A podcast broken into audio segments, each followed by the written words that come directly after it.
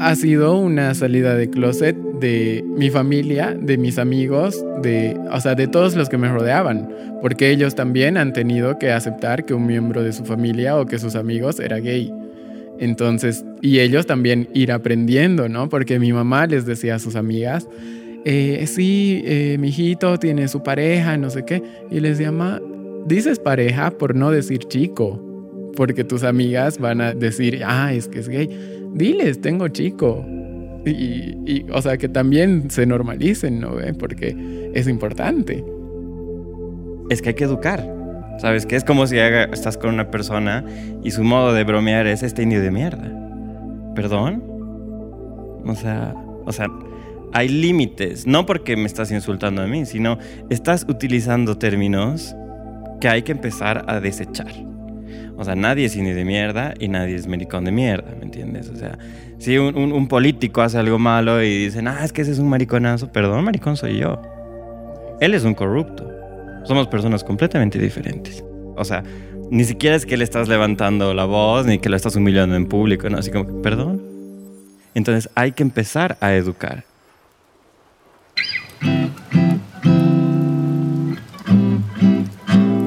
No estoy seguro de quién necesita escuchar esto, pero eres importante, amado, aceptado y válido. Sin importar tu identidad de género, atracción sexual o romántica, ya sea que estés en el closet, ya afuera o aún lo estés descubriendo, mereces estar orgulloso de ti mismo. Recuerda siempre, tu yo auténtico es digno de tu amor. Desde Equilibrium te deseamos un feliz mes del orgullo de ser tú mismo.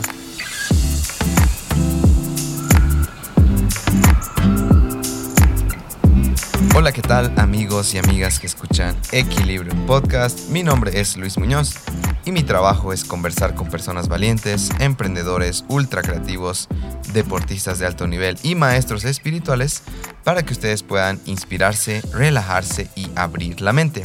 Si es que es su primera vez acá, Equilibrium es un espacio de conexión íntima que les ayudará a encontrar respuestas, sentirse mejor, especialmente en bajones, e incluso sanar situaciones personales pendientes. Muchas, si no todas, de las conversaciones son completamente terapéuticas. Estamos en Apple Podcast, en Spotify y en Google Podcast. A veces es importante mencionar que estamos en estas tres plataformas porque de repente llegaste a una, pero prefieres, por ejemplo, Apple Podcast, ¿no?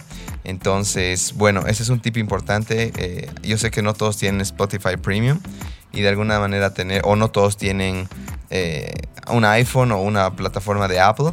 Entonces también tienen Spotify o finalmente no quieren ni Spotify ni Apple Podcast y también estamos en Google Podcast.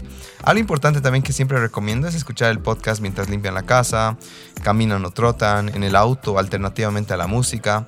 Eh, y también durante viajes, ¿no? De repente en un viaje, aparte de la música que pueden tener, eh, qué sé yo, una, una parte del trayecto pueden estar escuchando un podcast de Equilibrium, por supuesto, para que nosotros les acompañemos, se puedan reír con nosotros, porque equilibrio no solo es esa profundidad que de por sí tenemos, sino también es diversión. En la vida hay que reírse también de las cosas que no nos salen muy bien. Este podcast estoy súper emocionado de, presentar y, bueno, aquí vamos después de dos semanas que lanzamos con Jordana, que por cierto está buenísimo si no la escucharon. Em, sigue esta línea de conversaciones importantes de conversaciones eh, profundas, ¿no? Que queremos dejar algo más allá de, saber emprender, por ejemplo. Entonces, el día de hoy tengo dos, dos, no, no uno, dos maravillosos invitados. Hemos tenido una charla de tres que han venido, en mi parecer, a liberar. El día de hoy les presento a Rodrigo Moyano y Sergio Portanda, quienes además de ser socios de Goodman Friendly Market, son pareja. Así es, dos hombres, una pareja gay, una pareja homosexual, como tú quieras llamarlos, nada más ten en cuenta siempre que sea con mucho, mucho respeto. Este episodio está hecho para romper tabúes, para abrir tu mente y puedas entender cómo es salir del closet desde dos perspectivas diferentes. Además que por supuesto también hablamos de lo que es emprender un micromercado con propósito. No solo abrir un micromercado, sino tener algo más. Y creo que eso es algo que todos los emprendimientos tienen que tener. Puede haber muchas ideas, pero tiene que estar empapado de tu esencia. Una gran perspectiva que tengo de esta propia entrevista es que bueno, la libertad, ¿no? Vivimos en 2022 y si este tema aún te incomoda de alguna forma, es importante empezar este trabajo interno porque el mundo está cambiando. Y mientras tú tengas más trabas e incomodidades, más complicado se te hace estar en comodidad contigo mismo en realidad, porque tiene que ver contigo mismo. El amor nunca fue limitado para un hombre y una mujer, el amor está disponible para absolutamente todos. ¿De qué hablamos? ¿Qué hacía Rodri antes de conocer a Sergio? ¿Qué hacía Sergio antes de conocer a Rodri? Las grandes diferencias entre sus familias, esto es maravilloso, cómo nos complementamos siempre, cómo cada uno salió del closet. Sé que este término tal vez, eh, no sé, no es tan tan bonito de decir, pero creo que es la mejor manera de explicar, ¿no? El, el, término más popular, si quieres. Mensaje también para alguien confundido de su propia sexualidad. Creo que esto es algo que puede liberar a muchísimos. Cómo nace Goodman Friendly Market y cómo no tenía ni idea ni siquiera de cuánto pan comprar. Esto está súper divertido. Tips sobre emprendimiento, muchas, muchas risas y muchos temas más. No le doy más vueltas. Con ustedes, Sergio y Rodri. Por su familia. A flor de piel. ¿Qué, qué energía han traído, chicos? Negra, ya. Eso, eso es para otro podcast. Ya. ¿De dónde estoy pensando en este humor tan negro? bueno, pues bienvenidos, queridos amigos, a Equilibrium Podcast. Un honor estar acá con ustedes, empezando muy, muy de la nada, pero yo creo que vamos a incluir un poco de esa parte. No sé si el humor negro va a entrar, lo, lo sentimos a los oyentes si no han escuchado la, esa, esa, parte tan negra, pero eh, de verdad que para mí es súper lindo compartir acá. Rodri ya estuvo en el podcast, ya tuvimos una charla. Y ahora contigo, Sergito, que, que, nada, en este último tiempo creo que nos hemos conocido más, hemos estado compartiendo un poco más, en, al menos en los eventos. Esperamos que un poco más después de esta charla, pero gracias por estar acá, chicos. No, gracias a ti, esto es súper lindo. Desde que me has dicho, ya quieren entrar, yo, Rodri quiere que entremos. Emocionado, sí, gracias Luis, para nosotros es un honor estar aquí y compartir contigo, ¿no? Sabemos que eres igual un gran amigo para nosotros, entonces va a ser algo súper lindo. Oh, súper. Estaba emocionado entonces el Sergito. Desde que... es que, ¿sabes? A mí siempre me ha gustado estas cosas. Uh -huh. Me ha gustado desde La Paz, desde que trabajaba en un medio de comunicación. Siempre que nos daban a elegir, digamos, cuál era nuestro favorito, para mí siempre era la radio. La radio para mí, inclusive ahora, cada que tenemos una, una actividad, nos mandan a, a nuestra gestora de prensa nos manda cosas. Gestora de prensa, ¿qué has dicho? Claro, ya hay una gestora. De Un día uno es joven, al otro tiene una gestora de prensa. Totalmente, y es totalmente sí, necesaria. Yo no, yo no concibo la vida sin ella. okay. Pero la radio, uh -huh. para mí, es el mejor medio de comunicación. ¿Sabes? Esta es la evolución de la radio, ¿no? Entonces. Sí, sí, básicamente un podcast es una radio por internet. ¿No? Obviamente la diferencia es que, que, no hay alguien sintonizando. Eso sí, siempre de alguna manera igual he, soñado de que, bueno, tenemos una llamada. Ya. Hola, quisiera pedir. Sí. Un saludo para todos los que me conocen, ¿no? Ah, claro. Ese es un ¿no? clásico. Pero se puede hacer, claro que se puede hacer. Alguna vez hemos tenido, ¿no? Al fin la idea de, de cómo tener um, saluditos o dedicaciones al principio, así como que, no sé, se nos ocurrió, pero nunca lo hicimos, ¿no? Podríamos probar con saluditos a todos los que me conocen. Ese es un clásico. ¿Quién a te mi conoce? Pero nada, sí, a mí, ¿sabes qué? De, en realidad, es chistoso que menciones esto de la radio y demás, que yo nunca lo he tenido. Eh, los podcasts llegan a mí el 2016, 15, cuando yo estoy en una de mis buenas crisis y empiezo a escuchar a esta gente que no sabía cómo se veían, que no, sus, simplemente sus voces me llegaban a transmitir tanto que me acuerdo que llegaba, eh, eso estaban escuchando en el auto manejando y llegaba a la casa y digamos, era como esa canción que no había acabado y querías esperar a que acabe para bajarte del auto, pero en este caso con los podcasts. Entonces yo así escuchaba y decía, qué maravilla, ¿no? Hay alguien que está sufriendo como yo y me está dando como que pistas de que se puede salir de eso. Y así nació, pues tú también puedes podcast. Y ahí recién me di cuenta, ¿sabes? Cuando hablas de radio y de comunicación, que empecé a hacer las entrevistas y sabes qué más que eh, voy a decir la grabación era el momento. Tenía, hice esta práctica, no sé si lo he contado alguna vez, pero yo hacía prácticas con familiares o amigos. Entonces tenía a mi amigo que estudiaba medicina. ¿Te puedo hacer un, un podcast? ¿no? O sea que, Y lo único que era es como que estructurar ciertas preguntas y más o menos dejar que la charla fluya. Y me acuerdo que después de esas nueve pruebas que hice, pucha, me he sentido súper bien y demás. Ahí me di cuenta que esto era lo que sí quería hacer. Así que gracias por mencionar. Totalmente, totalmente. El podcast, como tú dices, no, no hay rostro, pero hay voz. Y con la voz ya nos hacemos el rostro, el cuerpo y todo lo demás. Entonces, es jugar con el sexto sentido de las personas. Es, es hurgar ese Uh, tema. Muy místico de tu parte, me gusta. y sabes que igual, mm, es bien triste, pero hoy con la sobreestimulación de, de las redes y demás, y, y claro, si, si bien eh, hoy hay todo tipo de rostros, los que más estimulados estamos, obviamente son estos rostros simétricos, si quieres. Entonces el podcast te da ese regalo de que tú no puedas juzgar a nadie por cómo se ve. Porque, Eso. ¿No ve? Porque cuántas veces, incluso en la U, me acuerdo de llegar a la U, yo estudié ingeniería civil. Y claro, en ingeniería civil somos puro hombres y demás, ¿no? Y me acuerdo que veía algunos compañeros que decían, este me va a matar, ¿no? Era como que estábamos mezclados. Los hombres Claro. tendemos igual a mostrarnos como que con una coraza, más rudos, ¿no? Tendemos a fruncir el ceño. Como, es como que somos, nos estamos midiendo. Claro. Pucha, uno de esos chicos, así que me parecía alguien que, que no, este chico me, me da miedo, me, ¿no? Era, resultó ser uno de los mejores estudiantes, uno de los amigos con los que andaba más, un tipo súper inteligente. Y eso es, yo creo que el podcast te regala. Antes Sí. de nada, es tu voz, porque tu voz realmente puede decir mucho, mucho antes que, que nada.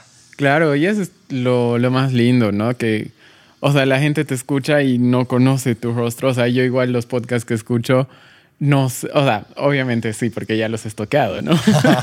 Pero cuando los escuchaba no sabía cómo eran y realmente te haces una idea en base a su forma de pensar y a su forma de hablar y, o sea, creas a esa persona en base a su interior más que su Eso. superficialidad. Justo, ¿no? escuché hace años, me recuerdo esta frase, era, si todo el mundo fuera ciego, ¿qué tendrías que ofrecer al mundo? Claro. ¿No? Entonces, hoy en día sí veo que, eh, sin ir muy lejos hace poco, a ver si escucha a mi amiga, obviamente se va a dar cuenta que es ella, pero no voy a decir su nombre ya. Pero me dice, ay, he conocido a este chico, me dice, ¿no? Su mandíbula súper cuadrada, no sé qué. Ay, su barba, no sé qué. Yo, ok, vale, te puede gustar a alguien, obviamente por el físico, Claro. pero le digo, ¿sabes qué, amiga? Amiga, date cuenta, estamos más de 30 años, estamos en, una- en un momento donde tienes que olvidarte un cacho también, no olvidarte, no solo querer estar con alguien o salir con alguien por cómo se ve. Y hoy un poco las redes han provocado eso, que es como que el Claro. físico, ¿no? Pero le he dicho, por ejemplo, y sé que va a sonar un poco rudo, lo voy a decir de la mejor manera posible, desde el lugar más amoroso de mi corazón. Pero le he dicho, por ejemplo, este chico, ¿sabes cuánto fum- fuma? Le digo. Sí, me dice. Allá, eh, ¿sabes cuánto fuma al día? Porque si fuma una cajetilla al día, estás por salir con un ansioso. No te digo que esté mal. Puedes elegir salir Pero es que es cierto, es, es verdad lo que tú estás diciendo. Exacto. Ahora, estás en el punto donde quieres acompañar a un ansioso a salir de ahí porque puedes, puede estar enamorada y sí. O estás en el punto donde no, claro, tiene ansiedad, por eso fuma una cajetilla al día, ¿no ve? O Un amigo así necesitabas tú, Rodri. que me diga, no. que te diga, a él". ver, fíjate, fíjate lo que este chango es. y cuestionate, ¿no? Ay, sí. Se agradece el amor, pero todos estos años. Gracias. Exacto. Si, si él ha decidido, bueno, ahorita ya estoy medio que cazando cosas aquí. Si él ha decidido estar contigo en tu etapa, no sé si sigues fumando o demás, es como que ha Sigo. dicho, lo acompaño, ¿no? Te acompaño. Y no, no necesariamente es a salir de eso, pero te acompaño en esto que estás viviendo. Porque, claro, todas esas cosas son pistas, ¿no? O, por ejemplo, hoy en día, o, en, o en- sí, incluso antes, ay, el borrachito del curso, jajaja, ja, ja", ¿no? No, el borrachito del curso tiene una situación que no sabe dónde meter. Entonces, lo mejor que puede hacer es tomarse unos tragos hasta no saber quién es y resetear hasta el siguiente fin de semana. Por supuesto, ¿no? claro. Entonces, creo que hoy en día con, con la información de, sobre salud mental, psicología y demás, no, no es que, no creo que decir que no te puedes equivocar, te puedes equivocar igual, pero ya, ya hay varias pistas, ¿no? Que, Mm. que puedes ir notando. Entonces, bueno, eh, estábamos yendo de la imagen a, salud mental, todavía no vamos a entrar a eso. Pero que tenemos que tocar eso, yo creo que es súper sí, sí. importante. Porque, sabes que la salud mental es todo. Y cuando, cuando me has hablado y me has dicho, che, vamos a hablar de estos temas, creo que algo que tienen en común todos esos temas es la salud mental, ¿no? O sea, ese tema de fumar y demás cosas que hablábamos, así entre chiste y chiste. Yo tengo una amiga mía que es, mm, es- estu- estudia medicina, estudió medicina, terminó la carrera y empezó otra vez la carrera de medicina, pero oriental. Entonces, Wow. es súper, es, es otra carrera de 10 años, eh, desde cero, donde deconstruyes la medicina occidental y, y empiezas a conocer la otra. Lo justo la, la Ana Vale. Y ella dice, ¿no? Yo le digo, ay, ¿sabes qué? Necesito fumarme un cigarro, que no sé qué. Y me dice, ¿qué es, o sea, ¿qué es este proceso de tanta pena que estás intentando ocultar? Uy. Porque todo lo que le metes a tus Con pulmones, todo. claro. Buena amiga.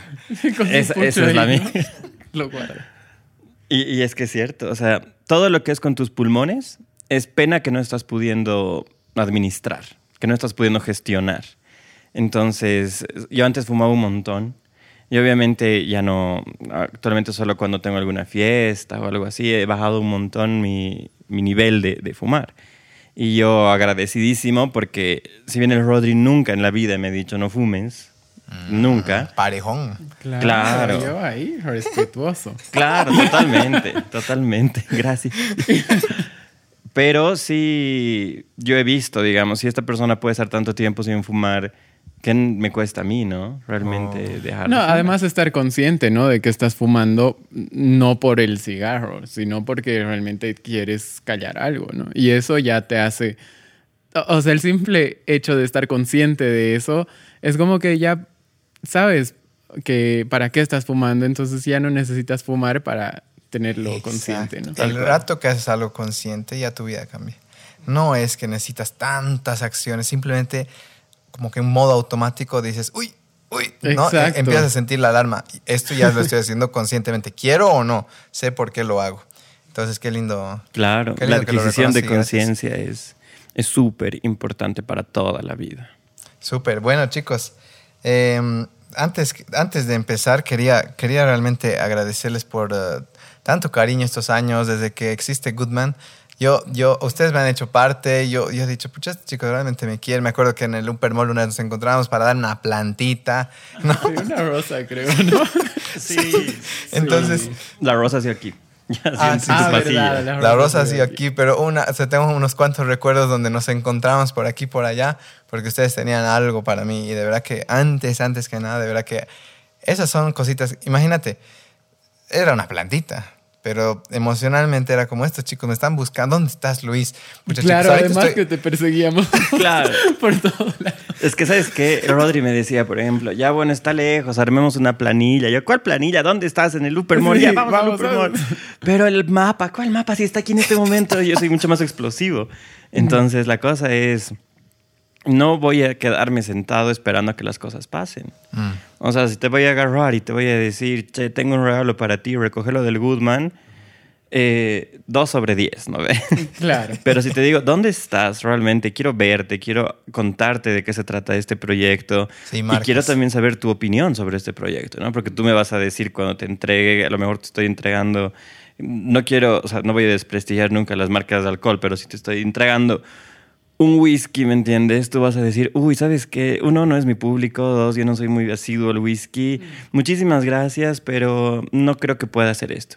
Wow. Pero si te entrego algo y comulga contigo, me vas a decir, che, qué bonito, muchísimas gracias. Entonces, para mí eso es una re- retroalimentación increíble. Sí, sí, no, y ahora que me, pone- me pongo a pensar, siempre me han dado detallitos muy, muy acorde a, a lo que soy, a lo que quiero hacer. Entonces, Claro. es como que he sentido por todo lado, qué sé yo, empapado el, el detalle desde que me, me busquen en, en- en el Upper Mall hasta que, hasta que llega el regalo y puedo abrirlo y decir, "Mm, esto sí me gusta, ¿no? Han pensado en mí, o sea que de corazón gracias y, y realmente espero que este, sí, de alguna manera este episodio sea un homenaje igual, ¿no? A ese amor que tienen, ese cariño y demás, porque al final un día vamos a volver a la Tierra y este episodio va a seguir ahí grabado y vamos a poner- Claro, wow, ¿no? qué lindo. Y nos va a resonar. Y nos va a resonar. y nos va a resonar. Sí, Sí, sí, sí. no, O y nosotros siempre, o sea, desde el principio, como dices, desde que, así, la, la primera feria creo que íbamos a hacer, dijimos, no, ¿sabes qué? Luis Muñoz, o sea, porque elegíamos bien a, a qué personas mandarles, porque tenía que ser gente que, como dices, que comulgue con las ideas también de lo que es el Goodman, de lo que pretendemos hacer con, con la gente que está alrededor del Goodman. Entonces, ha, ha, sido, sí, una parte importante también del crecimiento que ha habido. Oh, pues qué lindo ser parte de la semilla, ¿no? eh, y sí, de verdad que cuando alguien me, me, regala algo, yo no soy, yo no tengo 10k followers ni nada, yo sé que ustedes me regalan desde un lugar más, más allá de que, pucha, este chico está tratando de hacer algo bueno en la comunidad y demás. Exacto. Tengo una, una comunidad, bueno, bastante pequeña, pero de mucha calidad. Y sí he sentido que no, no ha sido como, ay, tiene 10 mil followers, vamos por él, sino ha sido más, vamos, ese chico se lo merece, está tratando de salir adelante, igual que ustedes. Entonces, ha sido como que sí. nos hemos jalado por ahí. Es que sabes que el Goodman es un espacio que nace y se gesta desde el amor y el amor a la comunidad en general de la vida misma. Entonces, este corazón late y en cada latido toca a muchas personas que comulgan con esto, que comulgan con el bienestar, con el ser buena gente, con ser buen compañero, con ser buen vecino, con ser todo eso. Entonces era cuestión de tiempo, era cuestión de matemáticas y lógica que, que llegues a nosotros y nosotros lleguemos a ti, ¿no? Qué loco, ¿no? Hay que poner en contexto primero ah. que, que el Goodman... O sea, porque ahorita la gente debe estar pensando que es así un centro holístico. Claro. Pero no, el Goodman es un micromercado que ha ido migrando igual a ser ecomercado, ¿no? Pero sí, dentro de las bases fundamentales de, con la que hemos abierto el Goodman ha sido esa, el poder expandir primero en el barrio y después ya en toda la sociedad de Cochabamba esta idea, ¿no? Del buen trato, del ser servicial, de la comunidad, del apoyo entre, entre emprendimientos, entre todos, ¿no? Entonces, sí, o sea, tiene mucho de ese centro holístico que se estaban imaginando, pero con otra cara. Claro. centro pero es algo bastante lindo. Si no decías alto, la gente iba a aparecer con su mat de yoga. en el Goodman. Este es el Goodman. Pero eso, eso fue lo lindo del Goodman, como dice Rodri. Era un micromercado. Así, donde te compras tu detergente, tu Coca-Cola y tu leche. Pero lo hemos ido migrando a raíz de esto, porque como te digo, es un corazón que late, el Goodman late. Entonces, en cada latido intenta cambiar un poco la mentalidad de la gente. Entonces, ya la Coca-Cola pasa a ser un jugo natural, ya el detergente pasa a ser un detergente hecho a base de quinoa, digamos, y así poco a poco, sin alterar precios, porque tienen que costar igual para ser competitivos, y sin ser agresivo, ¿no? Sin, sin esa, esa tendencia de, mira, mi, mi, detergente de quino es mucho mejor que este detergente de Claro. químico y te sientes superior. O sea, tú sabes que eso es una respuesta inherente del, del ego, ¿no? O sea, El ego ecológico. por supuesto, que está ahí El presente. ego Bien ahí. ecológico. Entonces, intentamos eh, lograr todo eso sin, sin ese ego, ponerlo uno al lado del otro y la gente por, de por sí va haciendo su selección. Excelente. Vamos a entrar un poco más en profundidad, Goodman. Pero antes quería ir a Rodri antes de Sergio. No existía. Ya. Ya. Ahí está el ego ecológico. Ahí estás luego. Yo lo he hecho, ¿quién es ahora? ¿no? Sí, sí. O- obviamente tenemos el episodio con Rodri, que si quieren pueden escuchar que a profundidad hemos ido por muchas, vamos a ir etapas de, de tu, bueno, sí, sí, más íntimas deportistas. Pero me refiero al el, el Rodri antes de Sergio, tal vez meses antes de Sergio, un año antes de Sergio, en qué andaba y demás. El Rodri de antes era así un fiestero, como dices, ¿no? El que tomaba para escaparse de algo, ¿no? Fiestero todos los jueves, viernes, sábado, domingo, salía. Jueves salías. Claro, jueves de bigotes.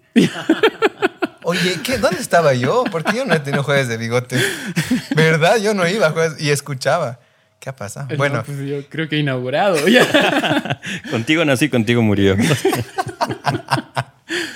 No, pero sí, o sea, era una persona totalmente diferente. O sea, eh, sí era amiguero, así fiestero, o sea, me llevaba bien con la gente, pero tal vez en algún momento por escapar de mí mismo. Eh, y claro, porque yo lo conocí al Sergio el 2015, así en una fiesta, para variar.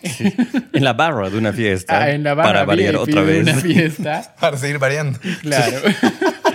Claro. La- Y ha sido re lindo como nos hemos conocido porque yo entré, me acuerdo, a la fiesta y era barra libre hasta cierta hora. Entonces, y yo llegué tarde. Y entré y dije, ya, no, pues yo voy a aprovechar, no sé qué. Y voy y me acerco a la barra y pido un vaso de Jagger. Y el, el Un que vaso servía. de Jagger, o sea, un un shot. shot. Oh, no, un shot, un shot. Rodri, ¿qué pasaba, hermano? ¿Todo bien? Te estás quemando. Un vaso. Botella. Shot nomás. No, le pedí el shot y me dice, no, ya no hay, se ha acabado, no sé qué. Y yo me doy la vuelta a mi izquierda y estaba el Sergio. Y le digo, güey, no hay Jagger, no puede ser. Ah, tú eres ese tipo de la barra que te habla, así no. Claro, o sea, no te digo, yo, yo era así, amiguero y hablaba con todos. Y, y eso que yo soy una persona súper tímida. ya. Y no sé por qué, yo siempre hablaba con todos. El efecto Sergio. Claro, y güey, no hay Jagger, no sé qué. Y el otro, ay, no, qué macana. Y me siguió la charla, ¿no? Ya, así, Claro, claro. Va- va- ¿Vas a contar vos tu, tu versión? Ya. Va- Vamos a llegar, ah, sí, sí, un poco Al más. Sergio antes de Rodri también. También vamos. Sí, sí, sí. Puta, no. Y, y nada, ahí nos conocimos y como que hicimos clic. O sea, me dijo su nombre, Sergio Portanda Polo, y yo me iba y me decía, pucha, ¿qué era? Sergio y algo que parecía una marca de reloj, algo así. No me acordaba su nombre. y, y ya me fui y luego en la misma fiesta nos volvimos a encontrar. Yo estaba con chica. Ah, ya. Y en la fiesta nos volvimos a encontrar, así caminando, nos encontrábamos todo bien.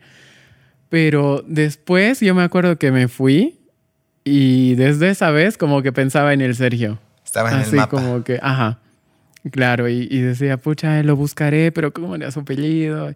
Y así, o sea, Marcas siempre estaba de ahí. relojes. Claro.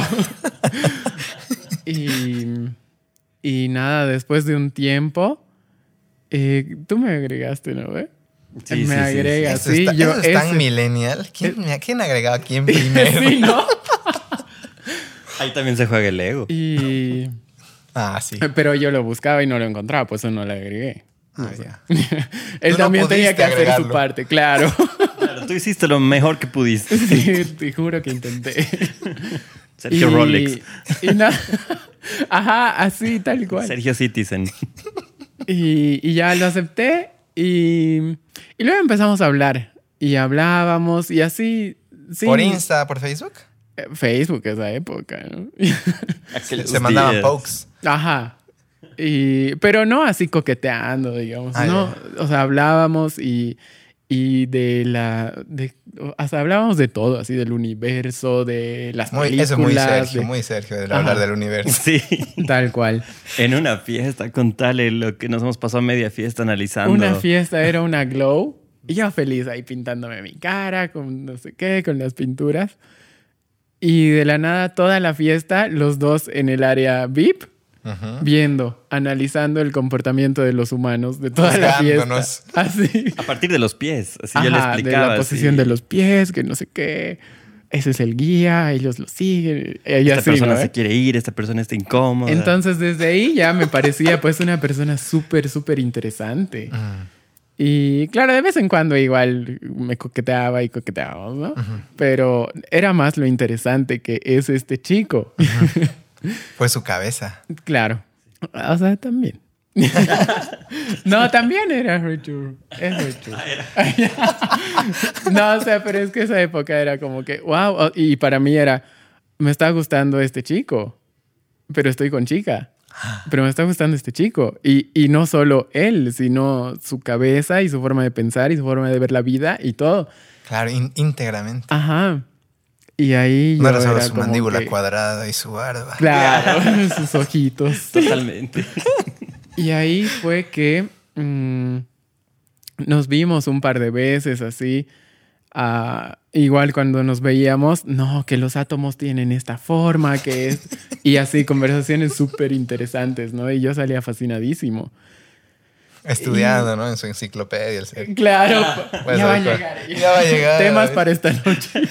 La letra T. ya. A ver qué hay interesante en la T. Más, o, No, me- pero más o menos esa es nuestra relación. Ajá. Wow. Es que era así. y, y yo, o sea, con todos mis amigos que tenía, sin menospreciarlos, ¿no? Porque yo tenía re buenos amigos, pero eran amigos de fiesta, para salir y qué sé yo. Pero el Sergio era una persona que realmente era totalmente diferente a todas las personas de mi vida. Entonces, yo me acuerdo, me fui a China eh, casi seis meses. Y estaba solito allá, y claro, los horarios, tampoco podía hablar mucho con mis, con mis amigos de acá. Eh, terminé con mi chica eh, antes de ir, entonces... Y ahí empezamos a hablar con el Sergio. Desde Así como que, claro, yo desde China y él aquí. Tu lobo de la noche. Por supuesto, o sea, él empezaba a escribirme a las 12 de la noche y yo me quedaba hasta las 3 de la mañana, así para hacerle un poco el aguante, porque yo sabía que él estaba ya solito, eh, Oh. muy Ajá. social no es, porque él, él es Géminis, ya entonces, ya, habita más en la mente. Pero yo sabía que no le estaba pasando muy bien allá porque estaba medio solito. Entonces yo dije, ya, pues si le tengo que hacer el aguante hasta las 3 a.m., le hago el aguante hasta O las sea, 3 a.m. O sea, por pura pena me hablabas. Mira lo que me estoy enterando aquí. Me quiero no, ir. no, me pura- quiero ir. Sí.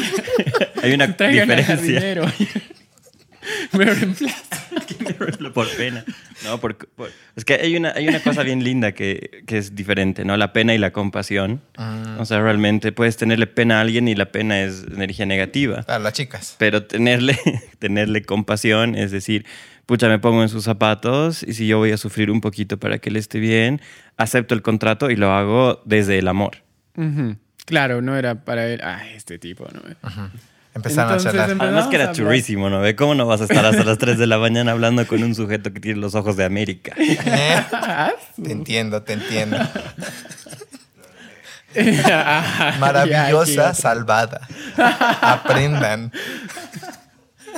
Tomen nota. Ok. No, y así, sí. entonces hablábamos y, y allá, o sea, como dice, ha sido como un pilar bastante fuerte para mí, que yo estaba solito, no hablaba el idioma, o sea, realmente ha sido pues una terapia también hablarle, ¿no? Entonces, ya me volví a Cocha y como que nos vimos más, nos veíamos más seguido y, y ya al final llegamos a arreglarnos así. Ahorita vamos a esperar primero Sergio. Sergio antes de Rodri. Ahora el otro lado. Ahí, ajá, hasta ahí. Mira, yo, em, yo nací en Oruro, pero he vivido ahí dos años, dos años y medio. Entonces mi vida siempre ha sido medio, medio nómada, porque a veces mi mamá, le, o sea, es que mi mamá era madre soltera, entonces le ofrecían un buen trabajo en Santa Cruz, había que irnos a Santa Cruz. Una empresa compra la empresa de Santa Cruz, que era la Vitalicia, entonces fuimos a La Paz, ¿no? Luego mi mamá eh, se casa, hace su vida, obviamente yo muy presente, siempre he estado presente, pero deciden venirse a Cocha y yo me quedo en La Paz. Entonces yo empiezo a vivir solo desde mis 18 años. Y pasan acontecimientos y vicisitudes en mi vida que nos llevan al 2015. Entonces, el 2015 yo decido venir a Cochabamba porque iba a hacer unas campañas políticas aquí y aprovechar de defender mi tesis. Y es así donde eh, llego a Cochabamba, llego a un sitio completamente nuevo, una mentalidad diferente después de estar viviendo desde el 2011 solito en, en La Paz, eh, la onda de La Paz, la movida paseña, la movida cultural paseña, la movida de pensamiento crítico paseña es muy diferente a la movida cochabambina. Entonces el 2015 ha sido chocarme con una pared, no porque Cocha tenga una menor vida cultural ni tenga un pensamiento diferente, que lo podamos decir, no es lo mismo, es que es diferente. Es diferente. No es ni mejor ni peor, es diferente. Y a mí me ha costado mucho acostumbrarme a eso. Entonces, el 2015 yo me la pasé solo.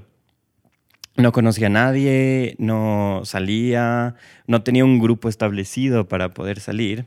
Entonces, la primera fiesta que tengo era justo la pool party de la UPB, de la U. Y bueno, para hacer más amistades, yo tenía una amiga que ella tenía una su UPB card. Entonces yo también me compré mi UPB card para ir con ella. Y es así donde llego a la barra. llego a la barra de la Ah, Qué fiesta. bueno, muy, muy bueno. Claro. Muy- Entonces digo, bueno, ciudad nueva, vida nueva, a ver qué nos depara el destino. Ahí ves un chico pidiendo un vaso de Jagger. Claro, ya. Además que no esos ojos. y sabes qué, o sea, realmente ha sido verlo, ¿no? Y decirle, no hay Jagger. Y el Rodri, sí, no hay un vaso de Jagger, que no sé qué. Y nos ponemos a charlar un poco del tema y bueno, el Rodri se va. Y me encuentro con mi amiga que me dice, ¿dónde estabas? Que no sé qué. Entonces, es así que yo, que yo hago el primer contacto con el Rodri.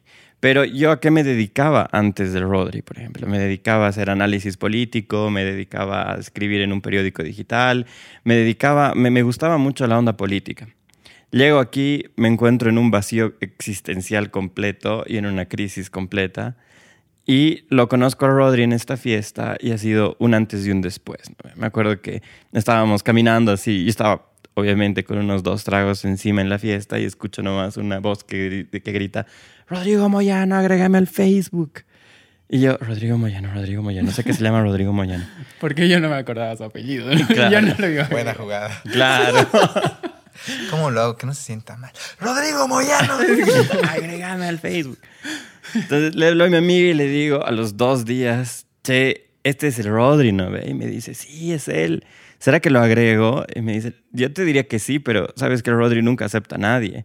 O sea, a mí me ha tardado, que yo soy su compañera de curso, casi un año en aceptarme en el Facebook. Mierda, Pero no porque no quiera, no, no, no, sino que no veía, pues. O sea, nun- nunca, no sé, no, no me importaba mucho el aceptar, eje- o sea, el ver las solicitudes, ¿no? Era como que Sí. no esperaba a nadie. Entonces lo agrego. Lo agrego a Rodri y, es in- y le digo, ya le mandé la solicitud, que no sé qué. Y a los cinco minutos, Rodrigo Moyano aceptó tu solicitud de amistad. Y yo, ¡oh! y le digo, che, te cuento que, que, que me ha aceptado. Y me dice, uy, Sergito, qué lindo, que no sé qué. Y yo, sí, pero sabes que él, él, él tenía chica, ¿no? ve? Entonces digo, ok, este es un terreno complicado. Este es un terreno complicado porque yo ya había vivido muchísimas cosas. O sea, el 2015 ya tenía 26 y ya iba seis años viviendo solo. Seis, tú, tú sabes, Luis, que vivir solo eh, te cambia la vida. O sea, aprendes cosas a la mala, vives cosas a la mala, subsistes a la mala en un principio. Entonces yo digo, ya, ok, no, no estoy para, para jugarle al, uy, vamos a histeriquearle a Rodri, a ver que no sé qué, a ver si cede, a ver si cae. He dicho, No. no. No por respeto. No porque no está bien. Y dos, porque es su camino. Y yo no voy a interferir en su camino. O sea, si yo le gusto, bienvenido y empezamos algo. Si no le gusto, excelente también. O sea, no voy a poner presión en esto. Entonces charlábamos, como dice Rodri, siempre hablábamos de temas súper interesantes. Un día le dije, ya va a venir a mi casa, me voy a poner mi loción especial. Toda la noche hemos hablado sobre los átomos y el 90% de energía que no existe y el 10% físico. ¿no? y cómo las piedras se mueven. Totalmente. Y el movimiento de las piedras en los desiertos de no sé dónde. Es un Espectacular. reality show. Sí, hermano, sí. Ya. Te estoy contando el 2015. Ya. El 18 se pone más guaso todavía. Entonces, así es como empieza nuestra amistad. Pero siempre existía una tensión heavy.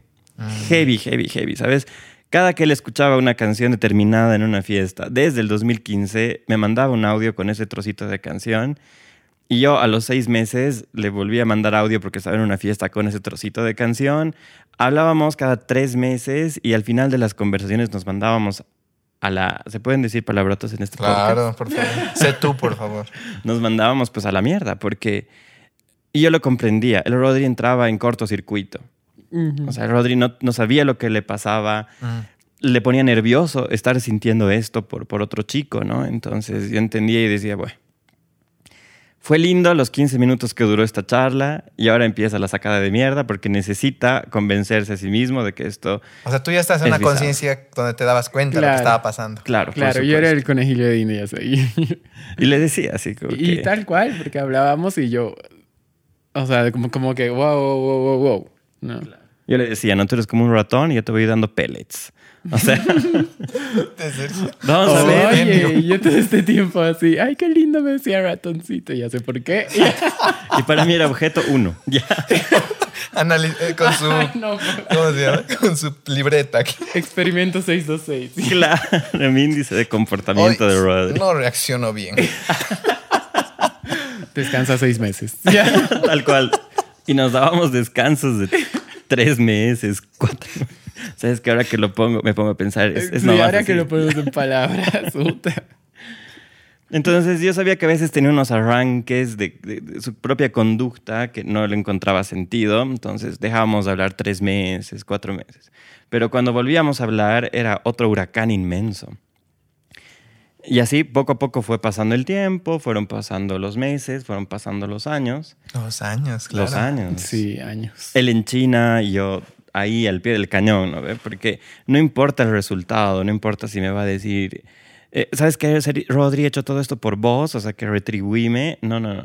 Tú lo estabas haciendo desde un lugar súper amoroso. Por supuesto. Porque existía amor. Si bien tenía unos ojos divinos, una cara bonita y un cuerpo estructural es- y escultural, porque es el Rodri, había algo Es más. el Rodri Moyano. Claro, es, es- es Gimnasia. Rodri Moyano Gimnasia. Tu tercer apellido. Sí. De hecho, es, es- es el amante. yo, yo estoy arreglado con dos personas. Gracias a Dios, porque yo me aburro fácil. Entonces, eh, yo estaba ahí para, para, esté conmigo o esté sin mí, no, no interesaba el resultado. Lo importante era es que yo estaba ahí, él estaba ahí y así pasó, pasó el tiempo. Hasta que el 2018 eh, yo me fui de viaje a, no, a La Paz con mi papá porque abrimos unas sucursales allá de sus negocios. Y charlando con el Rodri a eso de la una de la mañana, creo, me dice, che, creo que no te quiero solo como un amigo, sino como algo más. Y yo, oh, La, libre, la libreta. total. ¿Cuál era Esto la no estaba previsto. todo esto? Pero fue una bisagra, ¿no? O sea, fue, fue literalmente una bisagra de, ok, de aquí en adelante ya nada va a ser igual. Porque hemos estado muchos años pretendiendo distancia, pero ahora ya no existía esa distancia. Entonces llegó a La Paz, nos vemos, nos arreglamos, así como quieres estar conmigo ya. Ok, ya. ¿Qué, qué, qué sigue? No sé. ahora- Tal cual. Y, fue brutal, fue brutal. Me fui a Sao Paulo, me acuerdo de esos días. Estuve como una semana, algo así. Volví y volví directo a un almuerzo familiar con su- en su casa, ¿no? Con patada voladora. Claro, porque era su cumpleaños que- a, a los días. Ah, es que. O sea, eh, y eso igual es algo que, de lo que tenemos que hablar. Porque yo vengo de una familia que es súper así abierta, o sea, todos. O sea, para mí no es un paso importante como normalmente la gente ve el presentar a mi familia, a mi pareja, ¿no? ¿Eh? Claro. Yo siempre así, eh, toda mi familia siempre hay parrilladas, siempre hay Ay, sí, reuniones. tu familia es súper ¿no? linda, es de las que da envidia en redes. Se hacen todo su polera, son mil, juegan, corren en sacos, ¿no? Ya. Hacen pie juntos. Es que es así, es que es así. Son de una Luis. película de Y gringos. y él que vivía solo desde los 18, era pues Claro. todo un... así, Además que mi familia es mucho más fría. Es mucho más, sabes que es una, mi familia es una familia muy, muy amorosa, muy linda, pero nuestros lenguajes del amor, por ejemplo, en mi familia nuclear, nuestros lenguajes del amor son las empresas. Ah. O sea, ¿cómo pasamos tiempo en familia en una mesa de reunión? Entonces, hablamos de la empresa y eventualmente hablamos sobre cómo estamos, ¿no ve? Entonces, para mí, pasar tiempo en familia realmente es ver activos, pasivos y, y- y utilidades. Y al mismo tiempo, cuando mis papás me enseñan eso, yo lo tomo como un lenguaje del amor. Porque digo, me están enseñando cosas impresionantes. Me están enseñando cómo salir adelante en esta vida como empresario, como muchas cosas más. Entonces, para mí eso es mucho amor. Pero ya sentarnos a jugar todos Claro, loba, llegas, tu polera que dice Moyano. tal cual, y todos hablando al mismo tiempo, ahí al unísono. La primera vez que Rodri me ha invitado a jugar cartas en su casa, ni siquiera era toda su familia, su mamá, su papá, su hermana, su hermanito y yo. Yo he llegado en mi auto de la puerta de su casa y he tenido que llamar a mi mejor amiga que es psicóloga y le he dicho, si he tenido un ataque de ansiedad y pánico. Y ella me ha tenido que tratar un ataque de ansiedad y pánico porque no podía entrar. No porque no, que, que soy gay, que esto y lo otro, sino porque digo, estoy entrando a jugar cartas, a, a pasar tiempo en familia, si ni siquiera hago eso con mi familia. Cortocircuito. Ujú. Ahora, Y yo ahí adentro, ¿no ve? ¿Por qué será que tarda tanto? claro, y lo ve por la ventana y el Sergio tipo, hiperventilado y demás. Caray. Entonces, para mí ha sido muy choqueante entender que existen otros tipos de familias y que también uno tiene que, que ceder. y decir, excelente, si tienen que gritar, griten, si, si tienen que hacer esto, háganlo, porque yo venía de un, de un sitio donde tú tenías que demostrar que vales para ser tomado en cuenta. Y en la casa de Rodri, al contrario. Todos tú, valen. tú valías porque estabas ahí, no necesitabas Uf. hacer nada para eso. Y en mi cabeza era un cortocircuito. ¿no? Entonces yo intentaba ser el más culto o el que hablaba de política o el que hablaba de esto porque digo, tengo que demostrar que valgo. Actualmente entro en pijamas a su casa. así, Hola a todos, Claro. chao a todos. ya cambió. Oye, si me permites, justo ahorita has dicho, eh, para que la gente entienda igual eh, eh, un poco el contexto, cuando me acuerdo, te, mando este audio quiero que estén en el podcast, quiero hablar un poco de Goodman, quiero hablar un poco también, y ahí me trabo, ¿no? Y digo, "Ay, ¿cómo se dice, no? Y ahorita has dicho, soy gay, no tiene nada que ver con soy gay ni nada. Y creo que es una palabra, eh, no, sé, no sé cómo decirlo, pero es como que tenemos algo de miedo. No sabemos, y eso te dije, no sé si decir gay, si decir homosexual. Y me respondiste de la mejor manera. ¿Qué, qué me dijiste? Me dijiste como, no importa que me digas lo que sea, pero mientras algo así me dijiste. Claro, es que lo que te he dicho es que ser gay o ser homosexual es como ser zurdo. O tener, o sea, es, es, es lo mismo, es normal, es natural. ¿Sabes qué? Si estuvieras haciendo una entrevista a un expresidiario, ya bueno, ¿qué le digo? Expresidiario, sujeto en situación de libertad privada. Ya, ahí- ahí es complicado, pero ahorita es, es como si estuvieras hablando con una persona que escribe con la izquierda en vez de la derecha. Exacto. Supongo que es que ahí, eh, ahí, es, ahí es algo tan lindo de, de poder charlar tan abiertamente con ustedes. Es algo que, que yo sé que muchas personas tienen el conflicto, ¿no? Por, por dónde no quiero, o sea, entiendo y respeto, pero no quiero ofender ni nada, no Claro. quiero, ¿no? Entonces, de verdad que agradezco que, que podamos hablar. Ya, ya, ya hemos entrado en un- una de las materias principales de este podcast. Y sí, sí, agradezco mucho. Y te quería preguntar, Rodri, tú si bien lo traes al Sergio, no, no te he preguntado, ya les dijiste, bueno, la verdad es que me gusta Sergio o simplemente fue traerlo como un amigo. No, no, o sea, eh, fue... Yo no les había dicho nada a mi familia, ¿no? Ah, y ya nos habíamos arreglado. Ah. Y a la semana, sí, yo era, ay, ya creo que hoy día les voy a decir, ya, sí.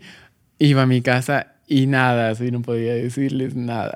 Porque, o sea, decía, ¿cómo? O sea, porque yo siempre de niño he tenido ese miedo, ¿no? Porque yo siempre era como que amanerado, o sea, me, me gustaba más Shakira que Eminem, digamos, Ah, ¿no? ya, ¿Eh?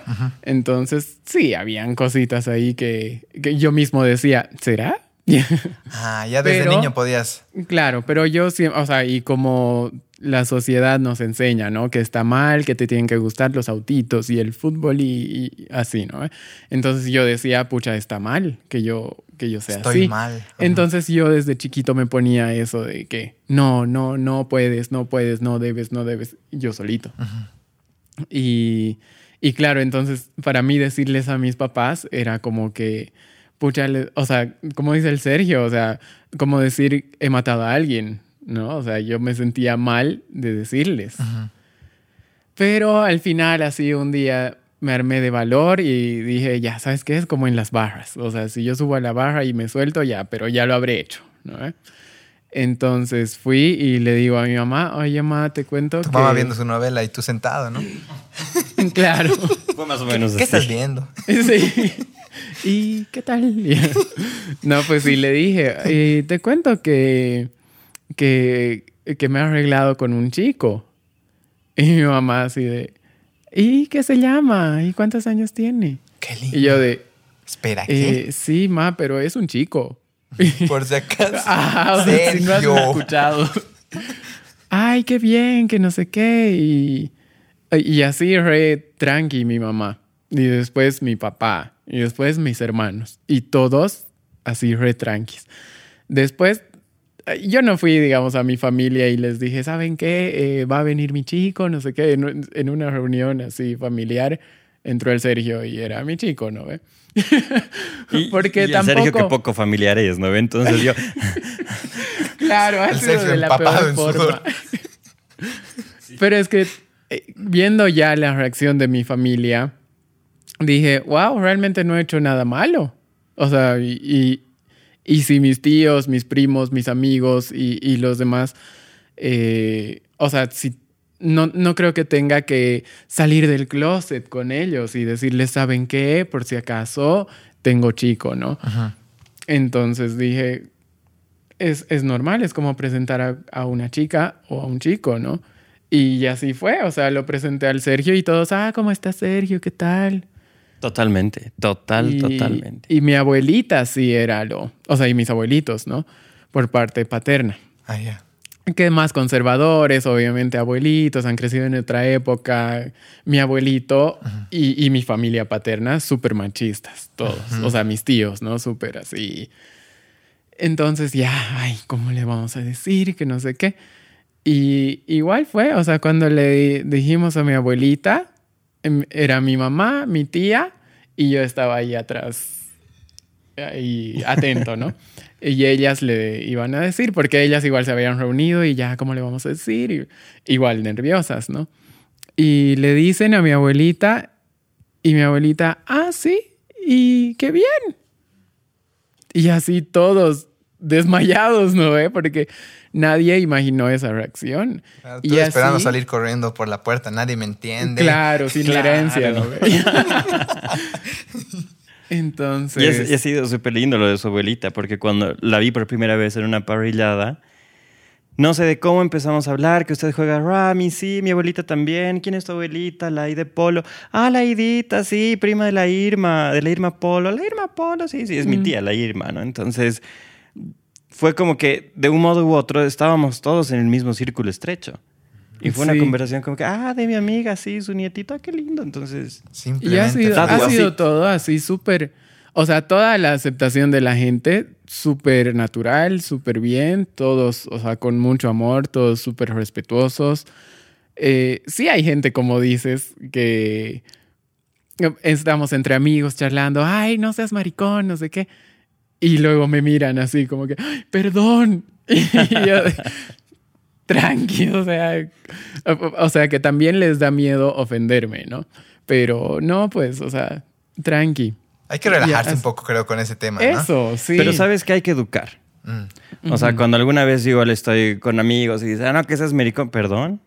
Claro, también. O sea, ¿sabes hay un límite. Claro, un es contexto. Que, es que hay que educar. Mm. ¿Sabes? Que es como si haga, estás con una persona y su modo de bromear es este indio de mierda. Mm.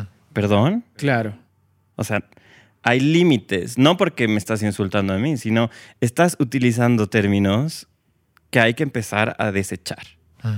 O sea, nadie es indio de mierda y nadie es maricón de mierda, ¿me entiendes? O sea, si un, un, un, político hace algo malo y dicen, ah, es que ese es un mariconazo, perdón, maricón soy yo. Exacto. Él es un corrupto. Mm. Somos personas completamente diferentes. Wow. Entonces hay que empezar a educar. Así sea, o sea, ni siquiera es que le estás levantando la voz No. ni que lo estás humillando en público, ¿no? Así como que perdón. Y Mm. cachan. Y no vuelve Y a eso suceder. es, eso es algo lindo, igual que el Sergio me ha hecho dar cuenta, que cuando yo he salido del closet, porque en realidad no ha sido una salida del closet, ¿no? Que públicamente, chicos, en mis historias, ¿no? Ha sido, o sea, eh, Una tal cual, o sea, tenía chica, terminé y me arreglé con un chico. ¿Y qué?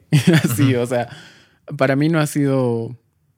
O sea, ha sido fuerte internamente, pero hacia afuera ha sido como que recibiendo el amor de toda la gente que me estaba rodeando y cómo han aceptado todo, ha sido súper lindo, ¿no? Sí, una vez que, digamos, lo aceptas, ya está bienvenido y demás, ¿qué cambia? Digamos, por ejemplo, decías, ¿no? Yo estaba tratando de ocultar algo en la fiesta, en el alcohol y demás. ¿Qué empieza a cambiar en ti? Con esa libertad, ¿no? Ahora, ahora puedo ser realmente yo tal. Súper, o sea, ha sido un cambio interno súper duro, pero igual ha sido una salida de closet de mi familia, de mis amigos, de, o sea, de todos los que me rodeaban, porque ellos también han tenido que aceptar que un miembro de su familia o que sus amigos era gay. Entonces, y ellos también ir aprendiendo, ¿no? Porque mi mamá les decía a sus amigas, eh, sí, eh, mi hijito tiene su pareja, no sé qué. Y les decía, ma, dices pareja por no decir chico. Porque Mm. tus amigas Es van, a, ajá, van a decir, ah, es que es gay. Diles, tengo chico. Y, y, o sea, que también se normalicen, ¿no? Porque es importante. Y empezó a decir, Entonces, claro. Y de ahí, o sea, internamente ha cambiado un montón eh, mi, mi seguridad. O sea, para empezar, mi seguridad, ¿no? Vestirme como quiero, eh, decir lo que quiero, eh, todo, o sea, un montón de cosas que vienen a partir de ahí. oye, sí ha es sido verdad que... súper, súper.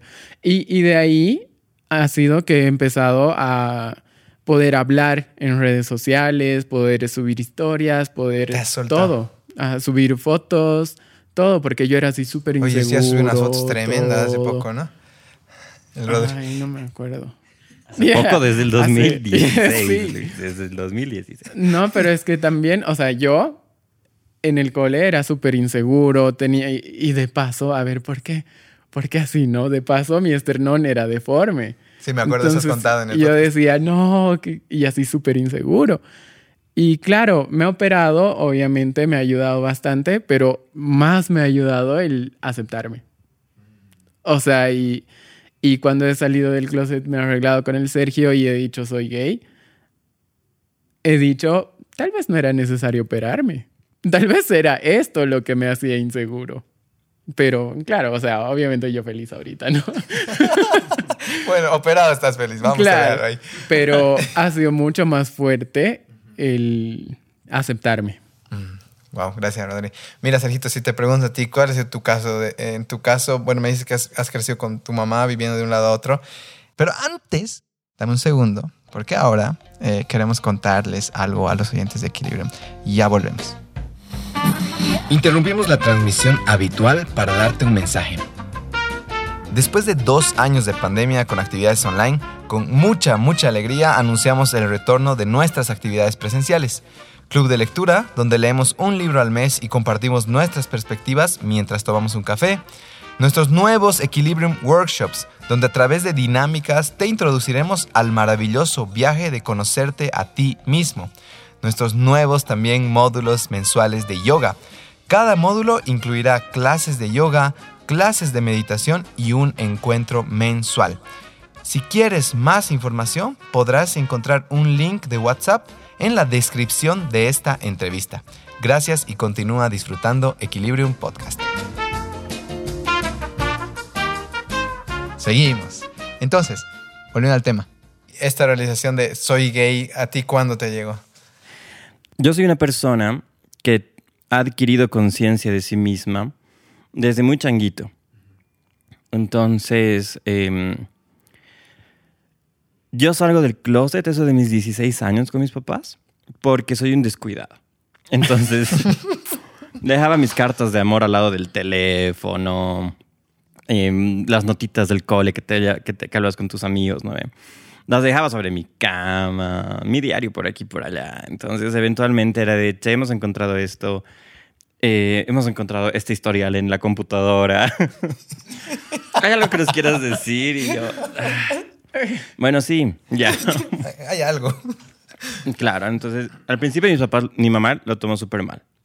Fue como que solamente te pido que respetes la casa, el apellido y, y a la familia.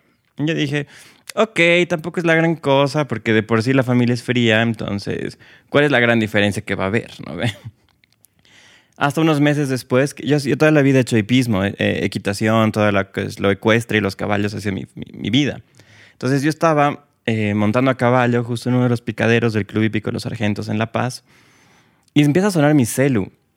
Es la primera vez que me olvido que no estaba, que no, no, lo apago, lo pongo en silencio porque los caballos se asustan. O sea, no es que se asusten, pero es un estímulo muy de repente, entonces tienden a perder el control. Entonces contesto y mi mamá me dice, estoy por la piscina, baja, vamos a hablar un ratito. Tú Y en yo, el caballo ese rato. Claro. Qué buena Sí. historia, ¿no? Estoy cabalgando mi celular empieza a vibrar. Contesto mientras mi melena se sacudía. Y mi mamá en la piscina, ¿no? Sí. Eso también lo vamos a tocar después porque nosotros somos dos homosexuales desde el privilegio, ¿no? Entonces hay que tocar esa herida Es también. Mm. Pero lo vemos luego. Entonces ahí yo ya, mm, si me bajo el caballo voy a tardar mucho, entonces bajé caballo y todo hasta la parte de la piscina, dejo el caballo amarrado y le digo, ¿qué pasa? Y mi mamá me dice, bueno, mira, he encontrado esta notita y me preocupa lo que estás haciendo. Y era una notita de lo más inocente, pero mi mamá siempre se escandaliza de todo porque es ese tipo de señores. y, y mi mamá me dice, ¿sabes qué? Cometí un error al enojarme contigo la primera vez. Porque no sé ni en lo que andas, no sé ni lo que haces, no sé ni dónde estás y puedes estar corriendo peligro. Entonces quiero que me cuentes quiero que sepas que puedes contar conmigo, que puedes acercarte a mí, que puedes contarme tus cosas, que, que no hay problema. Entonces yo dije, ok, me parece excelente. Eh, lastimosamente al año yo ya me fui a vivir solo, entonces no, no- nunca existió la gran conversación y la gran comunicación.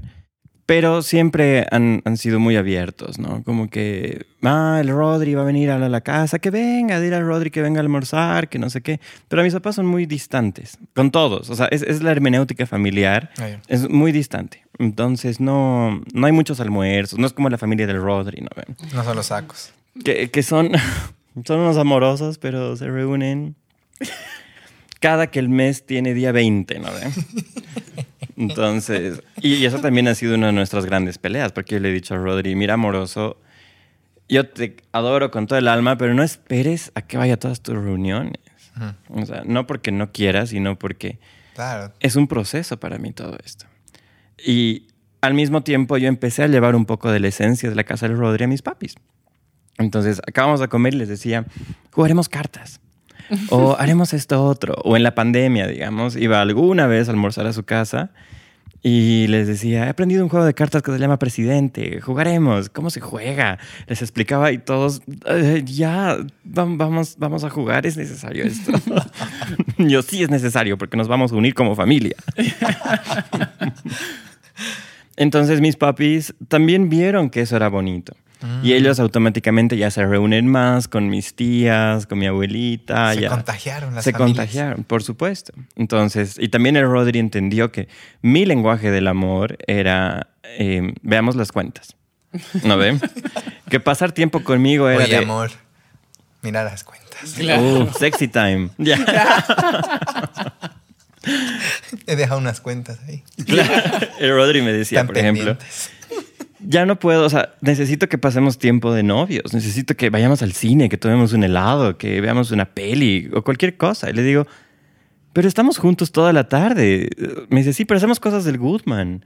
No pasamos tiempo de, de- de- de pareja. Y yo, pero ese es tipo de pareja. O sea, Sí. ¿De qué estamos, estamos juntos, estamos hablando de nuestros planes. ¿De qué más quieres que hablemos, no? Porque ese soy yo y son constructos que tengo que deconstruir para también entender que el otro tiene construcciones que yo también tengo que dejar entrar. Exacto. Entonces ha sido súper intenso para los dos, porque hemos pasado de dos relaciones idílicas, de eh, yo enamorado del gran deportista, de paso heterosexual, ubicas, y él enamorado del, del- del- del chico que es un cerebrito. Pero a la hora de la hora, sí, ¿no? Qué combo. y místico, claro. O sea, lo primero que, una semana antes de arreglarnos, che, ¿a qué hora has nacido? Ajá. No sé, voy a Sí, preguntar a mi mamá, yo, anda, anda, anda, anda, apúrate. Y yo no tenía idea qué estaba haciendo. ¿no? Y yo, ay, ahí está, a tal hora. Y Ah, a tal hora, a tal hora. ¿Por qué yo? Por nada. Sergio dando vueltas alrededor de una fogata Ah, con tu nombre, Claro. esperando una respuesta. Oye, Sergito, pero te hago una pregunta. O sea, si bien tú dices, he tenido mucha conciencia, el Rodri, por ejemplo, nos cuenta que es como que sabía, pero medio que no, y la sociedad y demás. En tu caso, o sea, realmente tú sientes que desde niñito eras, sí, a mí me gustan los chicos, lo tengo claro, tengo la madurez para entenderlo, Sí, por voy a saber sobrevivir esta, esta cosa que se llama colegio, porque sí, por ejemplo, hay un autor que, que justo nos encanta a mí, Alfie, que se llama Jedidiah Jenkins, que él, por ejemplo, cuenta cómo el humor le ha hecho sobrevivir el colegio, ¿no? Él dice, yo era el que hacía reír a todos. Entonces, esa era mi etiqueta, no era el chico gay. Porque igual en algunos de sus textos, súper interesante, cuenta, eh, cuenta lo que le hacía, los chiquitos van un día al colegio y algunas, algunos chiquitos llevan el Sports Illustrated, que es de chicas en bikini y demás, y los chiquitos dicen, a mí me da boner, o sea, a mí se me para con esto, decían, ¿no? Y Jedidiah dicen, a mí me da boner cuando veo a estos chicos fisiculturistas, decía. Pero dice, éramos niños. Ahí, como no hay esta capacidad de juzgarse y destruirse, porque realmente eso es lo que aprendemos al crecer, de verdad de niños no pasaba nada. Entonces, tu caso siempre ha sido como que una mayor conciencia así desde, desde muy niño. Sabes que sí, desde siempre. A mí siempre me ha gustado, obviamente, la lectura y demás cosas que se suponen, eh, pero me gustaba mucho lo estético. Entonces, yo me acuerdo que ten- tengo, tengo, somos 13 nietos, de los cuales 10 son mujeres y 3 son hombres, y los tres tenemos la misma edad. Claro, uno cumple eh, en septiembre, el otro cumple en marzo y luego cumplo yo. Entonces, por dos, tres meses tenemos la misma edad. Entonces siempre jugaba con ellos, pero cuando estaban los tres, estábamos los tres juntos, eran los dos contra mí, ¿no? Porque yo era de, leamos un libro, veamos ilustraciones, o... eh, Se mata de risa. Se está imaginando al que le dan la paliza. ¿No ves? el Rodri me dice, si te hubiera conocido de niño, te ahorcaba. Y yo, claro, yo, y yo te acusaba. Ya. Entonces yo siempre buscaba actividades un poco más eh, artísticas. Y ellos querían simplemente tirarse piedras en la cabeza. Entonces yo siempre, yo, mi primera herramienta de supervivencia social fue eh, hacer lazos con los personajes femeninos de mi, de mi familia en general. Entonces yo era el sobrino más querido, el sobrino más responsable, el que decían, ¿por qué no eres como él? Eh, amigo de todas las primas, las tías, mis abuelas y demás. Bisabuelas, las amigas Mis de las abuelas, abuelas. Las amigas de mi abuelita, Jugando, claro. tomando té, jugando rami. Yo aprendí a jugar cartas a mis seis años con las amigas de mi abuelita. Entonces, para mis ocho años, yo era un ser sumamente tramposo. Se las sabía todas. Claro. Sumamente tramposo. Por supuesto. Me encanta. Porque luego el género también me lo, me lo cuestioné, ¿no? Es que es importante cuestionarnos todo. Sí. Así, verte al espejo un día y, diré- y decir, ¿soy hombre? ¿Me, me he hecho esta pregunta, ¿soy hombre? Sí, sí, sí soy. Ok, sigues.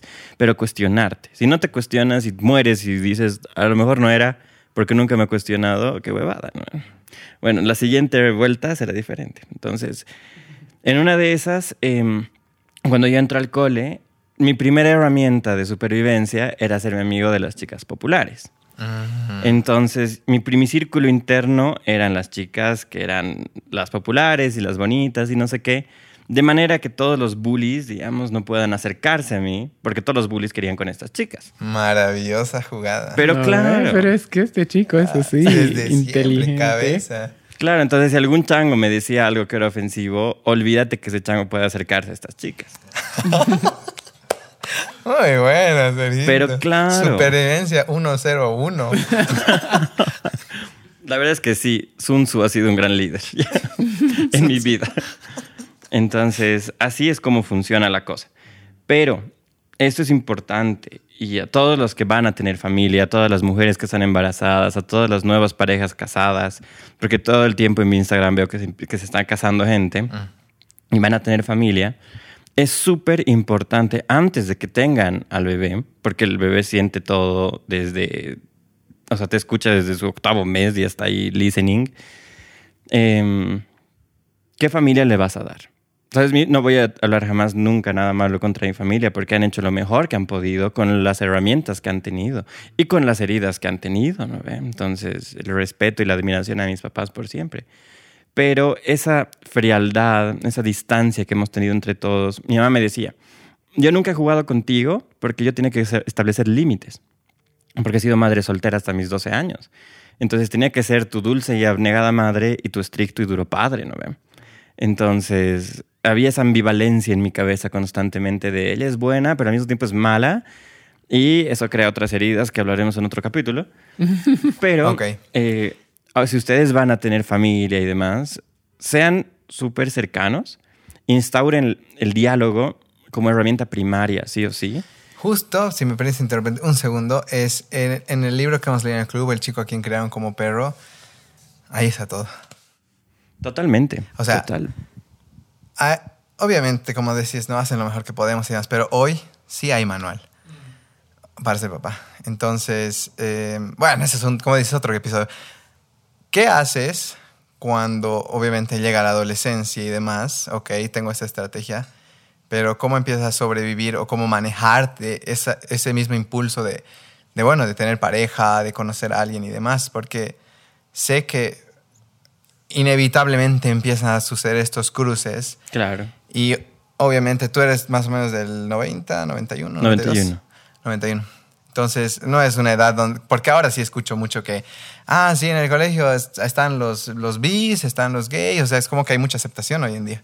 Claro. Pero, ¿qué haces tú como sistema de, o de supervivencia o cómo manejabas toda esa energía, tal vez reprimida incluso? ¿Sabes qué? Mm, ahí juega un rol súper importante mi abuelita. Eh, no sé si para bien o para mal, porque ella siempre me establecía niveles de conducta apropiadas para personas como yo. Entonces me decía, no puedes esperar eh, nada menos que esto, no puedes salir con una persona que no tenga este estrato, no puedes salir con una persona que no tenga esta cantidad de plata. Pero lo decía súper sutil. Y además con su ejemplo, ¿no ven? Como ella era muy fina, muy agradable, muy elegante. Entonces ella marcaba, porque mi mamá trabajaba muchísimo y yo me quedaba con mi abuelita, y ella marcaba el estándar de vida que yo tenía que tener. Entonces cuando ya soy adolescente y demás, era un poco segregador, ¿sabes? Como que no me puedo juntar contigo, no puedo sentir nada, porque me pasaba que a veces sentía emociones por algún chango pero este chango no era lo que se esperaba que tenía que ser para mí. la barra era muy alta. La barra era demasiado alta, demasiado alta. Bueno, no tan alta, padre, de la barra. No, ya. Él con las barras. Las supera todas. Pero eso también me ha causado muchos problemas, no muchos daños, como que yo no soy, eh, yo no valgo la pena ser amado, porque no hay una persona lo suficiente para mí. La te ha subido tan alto que nadie llegaba ahí. Que luego me sacó a la mierda. Claro, te has caído. Claro, me he caído y desde ahí empezó a deconstruir y a decir, y sabes que ha sido lo más chistoso, mi primera relación con una persona súper, súper en serio, tápate los oídos, era con un chango que vivía en el alto. Entonces ha sido una deconstrucción absoluta. Wow. Y a partir, absoluta. ¿Cómo es la vida, no? Y a partir de ahí empezar realmente a construir, ok, esto soy, esto quiero, aquí voy, esto no soy, esto no deseo, e ir sacando como cascaritas de un huevo. Y llegas, llegas a esto, ¿no? Entonces en la adolescencia no salía con mucha gente, eh, cuidaba mucho con quién estaba, con quién estaba, intentaba que mis actividades sean demasiado selectas como para empezar a filtrar desde ahí, ¿no? Entonces por eso lo del hipismo y, más cosas. Wow, qué interesante. Oye, gracias por contarnos igual eso. No, ya está superado, podemos hablarlo siempre. Qué lindo. Eh, Sí, no, pienso que, o sea, es tan importante hablar con tanta libertad, de verdad que lo aprecio. O sea, ahorita estoy así como pijo. Porque alguna vez, por ejemplo, hace, unos, hace un año ya, me acuerdo, yo fui a dar una charla al UPB y siempre es como que se me acercan al final y me dicen, ah, ¿cómo te puedo contactar? y demás, ¿no? Y se me acerca este chico que igual es, vamos a decir, hijo de alguien muy importante. Y viene y viene aquí con su cigarro, así lo notaba súper ansioso y me dice, ¿sabes qué quiero hablar? A ver, quiero que me escuches, me dice, ¿no? Y yo, sí, claro, le digo. He estado haciendo algunos viajes con ayahuasca, San Pedro, o sea, realmente a veces... ¿Eh? Qué fuerte. Sí, sí, o sea, realmente hay personas que, que claro, les, como les cuesta hablar, tienes que ir por otros caminos, ¿no? Y lo respeto, ¿no? Pero me viene, es como que, creo que soy gay, me dice. Así, ¿no? Como que lo escupe. Ni siquiera me lo puede hablar, me lo escupe. Mm. Y ahí me doy, y le pregunto, ¿no? ¿Y, qué te está haciendo? O sea, como que pensar y demás. Es que en estos viajes, me dice, he estado como que viendo, o sea, me he dado cuenta en el viaje, dice. Pero no sé, y, o, sea, o sea, sientes atracción por algún amigo, algo así, le digo. Sí, hay algunos así, como que yo no notaba entre que quería, pero al mismo tiempo estaba como que, claro, ese, el mismo estatus tal vez que él tenía, hijo del tanto. Es castrador. Sí, entonces, tal vez para alguien que, que esté escuchando, eh, ¿cuál, ¿cuál, creen hoy después de... Es que sabes que ustedes me encantan. Son una pareja gay con su emprendimiento, se los ve creciendo, se los ve juntos, se muestran y demás. O sea, de verdad que esa libertad, incluso alguien heterosexual, incluso yo mismo que, que siento todavía tengo cosas reprimidas, pero digo, estos dos chicos son, son libres, ¿me entiendes? Entonces, que alguien tal vez ahorita le está resonando y demás, o está como este chico, obviamente yo le podría ayudar desde preguntas, porque realmente yo, yo no tengo, digamos, la, vivencia desde adentro. Pero ustedes dos, ¿qué, ¿qué, le dirían a ese chico que está como que entre, con un pie adentro, un pie afuera? Mira, yo digo que ahora es mucho más fácil, por lo que decías hace rato, ¿no? Que Ahora en los colegios está el grupo de los bis, el grupo de los trans, o sea, todos, todos, todo es mucho más libre, todos son más comprensivos, o sea, es mucho más, eh, eh, aceptado, más natural, ¿no? Entonces es mucho más fácil. Yo personalmente algo que me ha ayudado hartísimo ha sido el decirme, ok, yo no me puedo negar ser lo que soy.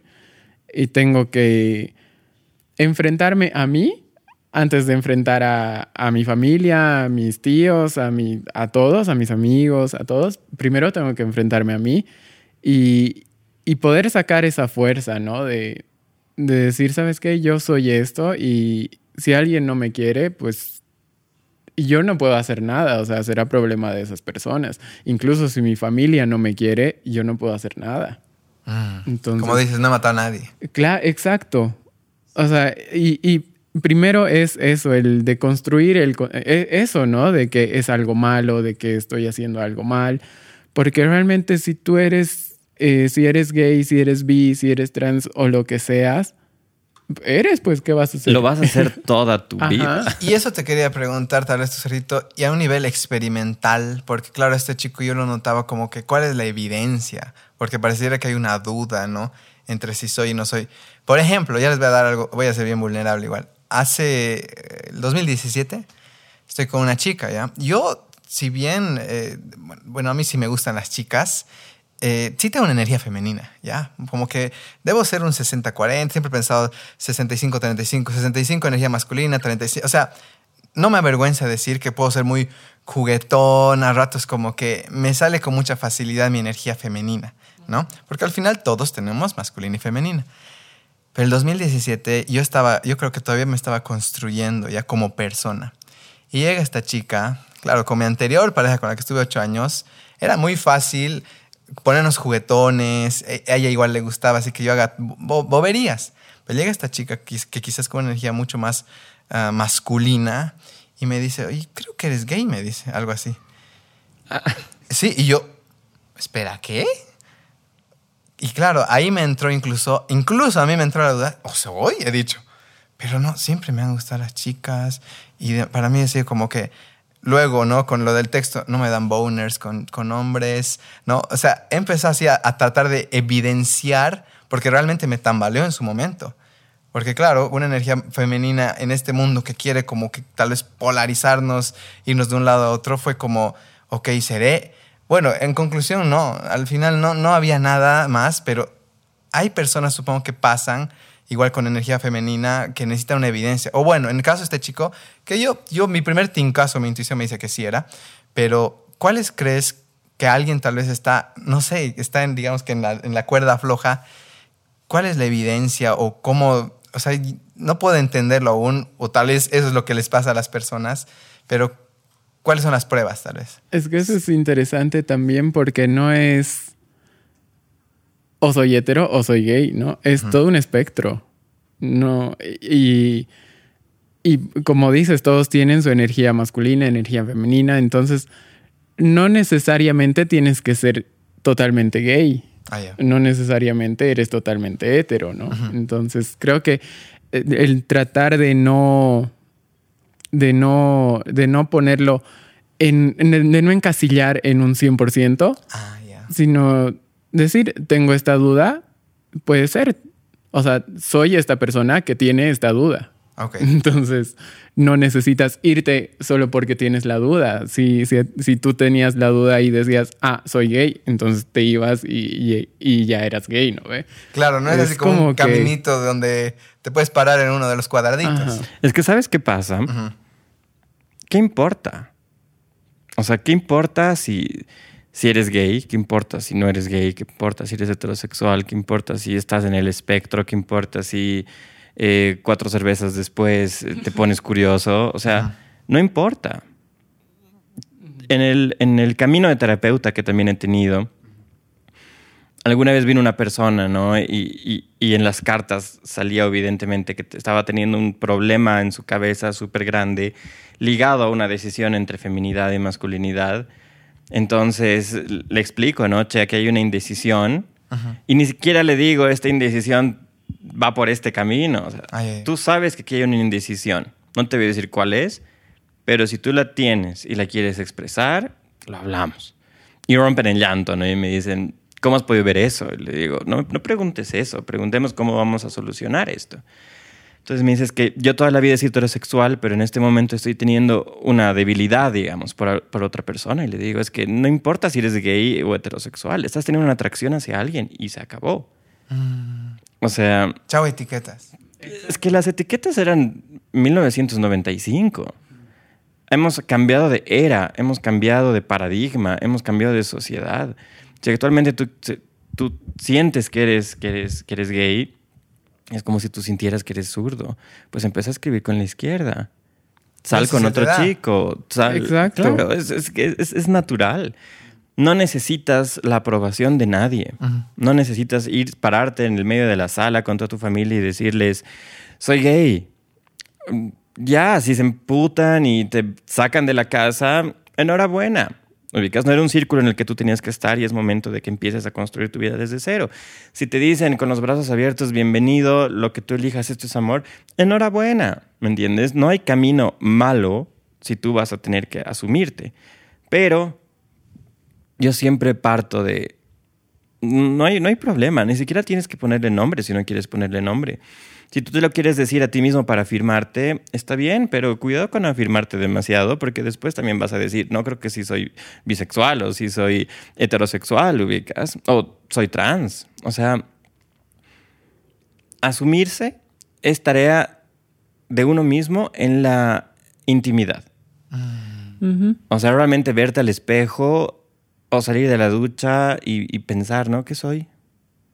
Soy gay. Genial, tengo reunión a las 5 con tales personas porque tengo que seguir Claro. con mi vida. O sea, tampoco ¿Qué le va a cambiar? darle tanta, tanta importancia, ¿no? O sea, por eso yo te decía, no, tampoco es que he salido del closet con mis tíos, Exacto. con mis amigos, porque ¿qué les importa? ¿Sabes? Te voy a contar un pasaje de mi vida. Claro, por Un favor. pasaje del libro de mi vida. Súper interesante. Yo trabajé para, mm, para el gobierno del MAS la primera vez que me vi desempleado, así como que salí de la U, salí de todos mis estudios y ahora qué hago. Tengo una mano adelante, una mano atrás y un departamento de 450 dólares que tengo que pagar a fin de mes. Ok, entonces eh, me ofrecen ese trabajo con una consultoría que les agradezco en el alma. Entonces he estado como tres semanas trabajando ahí, que es lo que duraba la consultoría. Y teníamos contacto con personas súper altas de rango, ¿me entiendes? Así, súper, súper, súper altas. Y en una de esas, una de estas personas, que era ex ministra de comunicación, pero así de las guasas guasas, me dice, quiero que te hagas cargo de esta campaña en los pueblos mineros. Y yo, bueno, a ver, uno, eh, no creo que pueda porque mi consultoría termina pronto y no estoy casado con, el, con la ideología que se está llevando, y se lo he dicho, ¿no? Entonces no creo que sea el, el más idóneo. Mi, mi- mi paso por aquí es temporal. Y dos, soy gay. ¿Qué voy a hacer yo a un, pueblo minero a hablarles de estas cosas? Y me ha dicho una persona que tiene un recorrido de 40 años en política, o sea, de verdad, una, una mujer Pesado. política de verdad. Y me ha dicho, ¿sabes que Si estás o no de pasos, no ese es el punto. El punto es que tú manejas muy bien esta campaña. Y quiero que la socialices. Ya dependerá a ti si la aceptas o no. Pero ese- esa excusa de ser gay, eres muchas más cosas que eso. Sabes comunicar, sabes hablar, tienes iniciativa, sabes hacer estrategia, sabes gestionar un proyecto. ¿Qué pedo con que seas gay? O sea, ¿acaso eso importa? Y yo frío, ¿no? Y le digo, tiene toda la razón. Y en una de esas, hablando con mi mamá, mi mamá en esas épocas que estaba ahí patinando su mente todavía, eh, le digo, ¿tienes algún problema con que sea gay? No, pero no sé qué. Y le he dicho, ¿sabes qué? Yo soy mucho más que esto. O sea, esto es un, dos- un de mi vida. 1% de lo que yo soy. Yo soy 100 mil millones de cosas más. Y si vas a estar orgullosa de todo menos de eso, no estés de nada. Yo estoy orgulloso de mí. Si tú quieres estar orgulloso de mí, estálo. Y, y le cambié un poco el paradigma, ¿no? Y ahora en todas las actividades que hago, toda la gente que reúno, mi mamá es la número uno ahí con su celular filmando, porque ha entendido. Y esto, al chango, por ejemplo, del que tú me hablas, ¿qué importa si eres gay o no, si nos estás escuchando? ¿Qué más eres, ubicas? Soy excelente financista, soy artista, soy esto, soy lo otro. Y también soy gay, ubicas. Claro, es que yo creo que cuando tenemos miedo de decir lo que somos, le damos mucha importancia. O sea, yo toda mi infancia que he tenido miedo de aceptarme y de decir soy gay, realmente cuando lo he hecho ha sido como que soy gay. pero también soy, de- y como dice el Sergio, soy deportista, soy arquitecto, o sea, soy otras cosas también y que no tiene por qué cambiar si un día digo que soy gay y otro no, digamos. O sea, es como que creo que la gente le da demasiada importancia.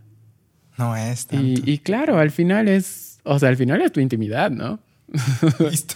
Tampoco tiene mucho. Como todos la tienen. Exacto. Por supuesto. O sea, ya te digo, es- hasta cuando me has dicho, che, quiero que hablemos de estos temas, y no sabía si decirme gay, homosexual o desviado.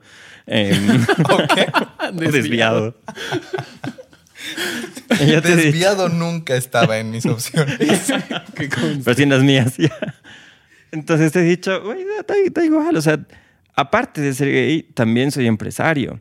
Aparte de ser gay, también tengo una relación bonita con una persona. Aparte de ser gay, también pago mis impuestos. Aparte de ser gay, también pago mis expensas. Aparte de ser gay, también doy terapia. O sea, hoy en día em, creo que ya pasó la época en la que ser gay era una, un- una característica. ¿Ubicas? Porque todas las chicas querían tener un amigo gay en su momento. O Sí. sea, éramos, Solíamos ser cotizados. éramos un excelente accesorio de cartera. Claro. Lo seguimos siendo todavía. Al menos los de mi generación. Pero, claro, una, una chica está desprotegida si no tiene un amigo gay, ¿no ve? Pero eh, igual es lindo hablar eso. La alianza que ha existido entre las chicas y los gays. Siempre. O sea, La alianza. ¿Cuántas veces, cuántas chicas nos han defendido en el colegio? ¿Y a cuántas chicas hemos defendido en las discotecas? ¿Me entiendes? Claro, en Panadeame me está viendo mucho ese chico. Exacto. Ubicas Ah, y tú ibas y- cuidado. Claro. Es una relación muy interesante, o sea, eh, excluyéndonos un- excluyéndolos un poco ustedes, digamos, que se, cal- se, se califican con la etiqueta de heterosexuales momentáneamente, quién sabe en el futuro, pero eh, en un momento de nuestras vidas eh, han sido un objeto de amenaza Sí. en el cual ha habido un pacto silencioso entre las mujeres y nosotros para cuidarnos de ese factor de amenaza que puede ser un hombre heterosexual en la sociedad. Totalmente. Creo que algo importante que va a ayudar harto a entenderlo es lo que le decías al Sergio también de no sé si decirles homosexuales o gays porque me parece una palabra muy fuerte. Para nosotros no es, no es nada, o sea, y por eso el Sergio te ha dicho, es como que me diga zurdo, porque tú todavía no lo has vivido, ¿no? O sea, y, y- o sea, nosotros que ya hemos pasado ese miedo de decir soy gay, es como que realmente nos hemos dado cuenta que no es No nada era gran ¿no? cosa. Entonces, ajá, creo que es importante ¿Dónde están darse cuenta que no es muy exacto, Sí, no, no existe. que no es muy, no es, o sea, no es algo fuerte. Mm. Si bien va a ser parte de ti, va a ser parte de mí, y pero mm, tampoco me define así como que no, si soy gay soy así, digamos, ¿no? Sí. Es como que, o sea, no, que- es tan importante. Creo que lo que, o sea, tal vez este chico que eh, quería, yo creo que más que todo quería saber si tenía que experimentar con otro chico. Mm. ¿No ve? Que eso debe ser también algo que a algunos les, les surge la duda. Pero ahorita con la respuesta que han dado, es como que han ampliado la respuesta, ¿no? Y creo que eso era lo necesario acá. Porque de verdad que cuántas personas, eh, y esa era una de mis intenciones igual con este episodio, cuántas personas están viviendo, digamos que tal vez en, en la sombra, en su misma sombra, donde no pueden sacar su, misma, su propia luz. Y el hecho que lo hablemos con tanta libertad, justamente tal vez, o sea, de verdad, esta llegada de este episodio puede ser completamente liberadora para muchas personas. Les voy a contar una anécdota más. Eh, yo tenía una pareja igual, una chica que eh, su mejor amigo era gay. Y un día eh, me dice, pucha, quiero hacerme estas pruebas, no sé qué. Y yo digo, pero estoy con miedo, no sé qué, acompáñame, me dice. Y claro, y, y ahí también entendí por qué también era un problema, parecía un problema ser gay. Porque era un lugar ahí por la Colombia que hacían eh, diferentes pruebas de, de enfermedades, de transmisión y demás, pero era casi escondido. Y he dicho, esto no puede ser porque, claro, la comunidad gay no puede, si su mismo centro médico, entre comillas, está escondido, estás creando que ellos mismos no puedan llegar. Totalmente. Entonces hay cosas que si bien como dices, no es tan importante, pero al mismo tiempo, aunque no sea tan importante, no se habla tanto.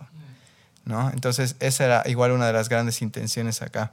Y claro, llegamos a ese lugar, había un montón de chicos que trabajaban ahí, que eran como que, no sé si entre voluntarios o parte de la fundación. Y claro, yo noté igual como los que llegábamos, digamos, bueno, en mi caso yo era un infiltrado y me dijo, nada más si te preguntan, di que eres gay. Yo no creo que me pregunten si estamos viniendo acá. Orientación sexual. Sí. Heterosexual, al calabozo. Ya. Me han puesto unos sensores, unas imágenes. Y con eso podrías entender, asícito, lo que es, es ser gay. Que te digan orientación sexual al calabozo. Sí, total. Es que, o sea, mucho viene igual de. Ha habido una época en los 80. ¿Qué época? Es él, que, él sabe de datos. tiempo. ¿sabes? Que, o sea, realmente se ha asociado las enfermedades a ser homosexual. Claro. Y se ha degradado mucho el ser homosexual, ¿no? Y se ha escondido y todo el mundo tenía miedo. Y, y por eso, igual, las familias y cierta generación tiene mucho miedo a los homosexuales. ¿Qué es lo primero que te dice tu mamá cuando le dices que eres gay? Y las enfermedades. ¿Me ubicas? Luis, te tengo un dato bellísimo. A ver. Eh, uno, las medicinas para el SIDA están a la venta como si fuera ibuprofeno. O sea, hay tratamientos, hay PrEP, que es una cosa que se toma para que realmente seas inmune a eso. Y hay un dato que es un poco feo, que la verdad a mí no me gusta, pero está, ¿no? O sea, la mayor parte de la población que tiene VIH-Sida es la población heterosexual. Entonces... Es una publicidad.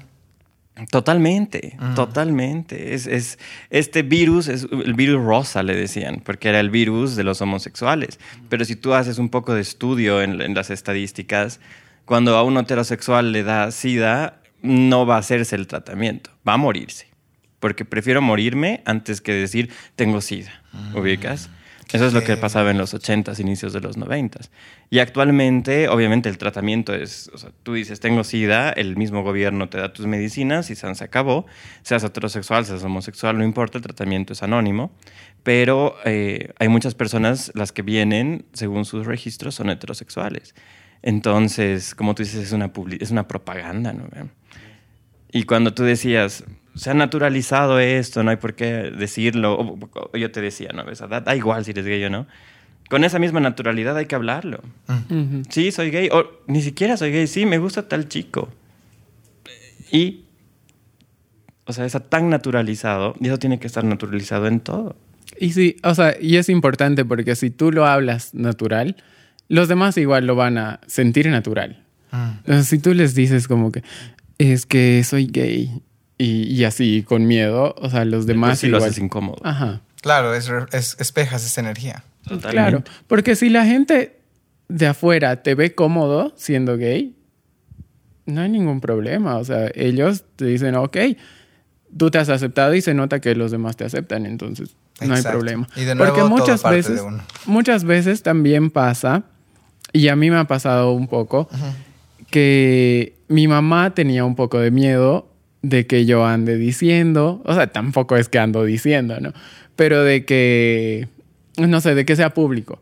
Porque mi mamá tenía miedo que me lastimen a mí, que la gente me, me lastime y no sé qué. Oh, Ese es otro tema. Claro, y, y eso me afectaba mucho porque yo decía, mi mamá no me quiere aceptar, pero en realidad era porque ella tenía miedo y era ese su miedo que me hacía dar miedo a mí.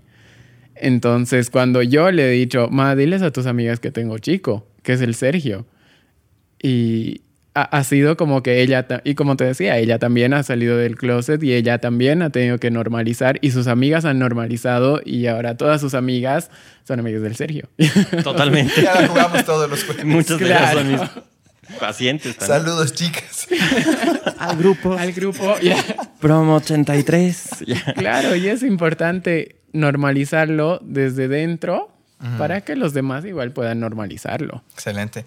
Mira, hablando tal vez para ir ya cerrando este tema, eh, ¿qué, se ha- ¿qué han aprendido justamente cuando encuentras a este, vamos a decir, al macho bruto o al, o al posible agresor o agresora? ¿Cómo creen que es la manera que han aprendido a manejarlo? Porque claro, también debe haber un gran miedo de la, de la comunidad gay de pueden maltratarme. Y obviamente Claro. todos vamos a proteger siempre nuestra integridad de diferentes maneras. Pero, Por supuesto. ¿qué han aprendido ustedes? A mí, o sea, siendo, o sea, en redes sociales y estando tan expuesto, a mí me ha pasado y hace unas dos, tres semanas. O sea, porque siempre hay, ¿no? El que pone comentarios, jaja, qué gay. Y yo de... Exhibirlo. "Sí, claro. Exhibirlo. O sea, hace unas tres semanas me han puesto en un video de TikTok, creo. Eh, no sé qué me dijeron, pero era así como que, jaja, seguro eres gay, que no sé qué. Y yo le respondí, sí, sí, soy gay. O sea, soy abiertamente gay, no lo estoy ocultando. Y no sé en qué época vives que todavía piensas que decir que soy gay es un insulto. Y como que me ha respondido, ay, perdón, que no sé qué. Y, y ahí se ha bajado. Y, as- y así lo he hecho muchas veces, porque, claro, hay igual muchos, sobre todo hombres, y no sé por qué, el Sergio nos dirá, pero sobre todo hombres que se hacen hacia los machos y vienen y, y te quieren degradar Yo creo que ahí por hay algo quedar más ahí más, Claro. más alto, ¿no? Ahora viene el y análisis. cuando tú los cuando yo les respondo así como que sí, ¿y qué? O sea, soy gay y, y- y no me insulta que me lo estés diciendo. Es como que, ok, se les bajan los humos y ya se puede hablar de persona a persona, ¿no? Es bastante interesante el mostrarte que tú te aceptas, porque ellos quieren atacar a un punto Claro, que creen que es difícil Que para creen ti. que es tu inseguridad. Exacto, De ahí lo volteas. exacto. ¿Sabes qué? Cuando yo vivía con mis abuelitos, cuando yo tenía unos ocho años, había un libro que lo escribió Jorge Manto, Coco Manto, se le decían. Eh, periodista súper conocido, amigo de mis abuelitos, de la época de, la- de- de las dictaduras y demás. Muy querido por todos. Y sacó un libro que se llamaba Breverías, que eran unas frases cortitas chistosísimas, súper hilarantes. Y había una eh, que decía, hoy en día la única prueba de virilidad es no, es no ser homosexual. ¿Ubicas? Y yo, ¿esto se supone que es un chiste? Mm, O sea, está en un libro de chistes. ujú. Que los homosexuales no son, eh, no, no tienen virilidad. Ja, ja, ja. Obviamente tiene ocho años. Qué, qué cómico. Y ya. Entonces se ha instaurado la naturalización de hacer mofa del homosexual. Mm. De valerte del homosexual para tú ser más macho, ¿ubicas? Y eso se ha roto. Ese paradigma se ha roto con, con mi generación. Y ya en la generación de los Zetas, olvídate, o sea, tú dile a un Zeta homosexual y te va a decir, ya mucha honra, ¿no? O sea, obvio, está Ah, de moda. Ya. Está de moda. Está en euforia, güey. Sí, o sea, todas las series hablan de los homosexuales ahora, ¿no? Sí, de verdad que está de moda.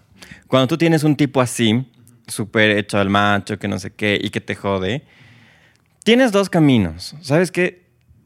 Si tú tienes el instinto y la fuerza y la valentía y las ganas de darte a piñas con el individuo, go for it. Es- es- esa es tu decisión personal. Personalmente, yo nunca he sido agresivo, ¿me entiendes? Porque cuando soy agresivo, soy un asesino. Entonces, intento, no sé, Por seguridad de la comunidad. Totalmente, totalmente. Así como que, uy, no. Entonces, tienes dos caminos. A un tipo que ya está así hecho un fósforo, no lo vas a educar ese rato, ¿me entiendes? No lo vas a educar y, bueno, si tú eres una persona inteligente, te sabrás eh, evitar los problemas. Pero em, tú tienes que saber lidiar tus batallas. Si realmente este individuo, digamos, está yendo en contra de una persona que es, pertenece a una minoría, porque los homosexuales somos una minoría, queramos o no, eh, si tú tienes la chance de educar, edúcalo. Como te digo, exponerlo. A veces en, en redes igual me han puesto, ah, pero este es gay, que no sé qué. Etiquetas a 85 personas y les dices sí que. Sabes que yo tenía un primo, bueno, que no era mi primo, era el primo de una prima, que no sé qué cuernos puso en el tema de, la adopción homo- homoparental. Que no, que imposible, que Dios, que no sé qué. Ese instante etiqueté a todas las primas en común y le dije, ¿qué opinan de lo que este individuo que es muy cercano a nosotros está diciendo? ¿Comulgan con esto o creen que podemos tener una conversación con él? ¿no ve? Entonces todo el mu- todas las primas le han dicho, oye, pero ¿qué te pasa? ¿Cómo vas a decir eso? Que nos estás haciendo quedar mal como familia, que no sé qué, ta, ta, ta, ta, ta, ta, ta, Todo. ta. Entonces ese individuo sabe que nunca más va a poner un punto en mis posts. Y si lo va a poner, porque nunca le he dicho que no lo ponga. Si él quiere poner, que lo ponga. Pero sabe que solo no estoy y que callado no me voy a quedar. Entonces es importante exponer las heridas para poner cauterizador. Y bueno, obviamente todos los que se hacen a los, ay no, estos homosexuales, no, qué vergüenza, que no sé qué. Bueno, querido, eh, todos le tenemos envidia a los ricos, ¿no? Entonces, él también debe estar inconscientemente sacando una envidia que tiene, que uno la puede tener, no se puede dar el privilegio, porque ser gay para mí es un lujo, así es, un lujo ser homosexual. Eh, reacciona desde, de una manera visceral. Entonces es momento de sentarlo y decir, a ver, no te digo que seas gay, pero te digo, ¿de dónde nace todo este odio? O sea, ¿qué está pasando contigo? Cuestiónate. Ya no estamos en la época en la que nos vamos a encontrar a machitos machirulos que te van a decir, che, homosexual. Gracias a Dios ya no. Yo todavía sí los he vivido y los he visto, ¿no? Entonces he tenido, imagínate para un chango de ocho años tener que trabajar una estrategia en su cabeza para poder sobrevivir el colegio a mis ocho años yo debería estar coloreando feliz de la vida y aprendiendo el ABC, no... No está en tu cabeza. No, no, no, no tanto hacer una estrategia de supervivencia, ubicas. Mm. Algo que igual complementa esto, eh, esto que hablas de la iglesia y demás es em, en el libro Sapiens, escrito por Yuval Noah Harari. Yuval Noah Harari, que es uno de los historiadores pues, más cracks ahorita tal vez del, del mundo, es gay y vegano. ¿Cómo? Tiene mucha superioridad.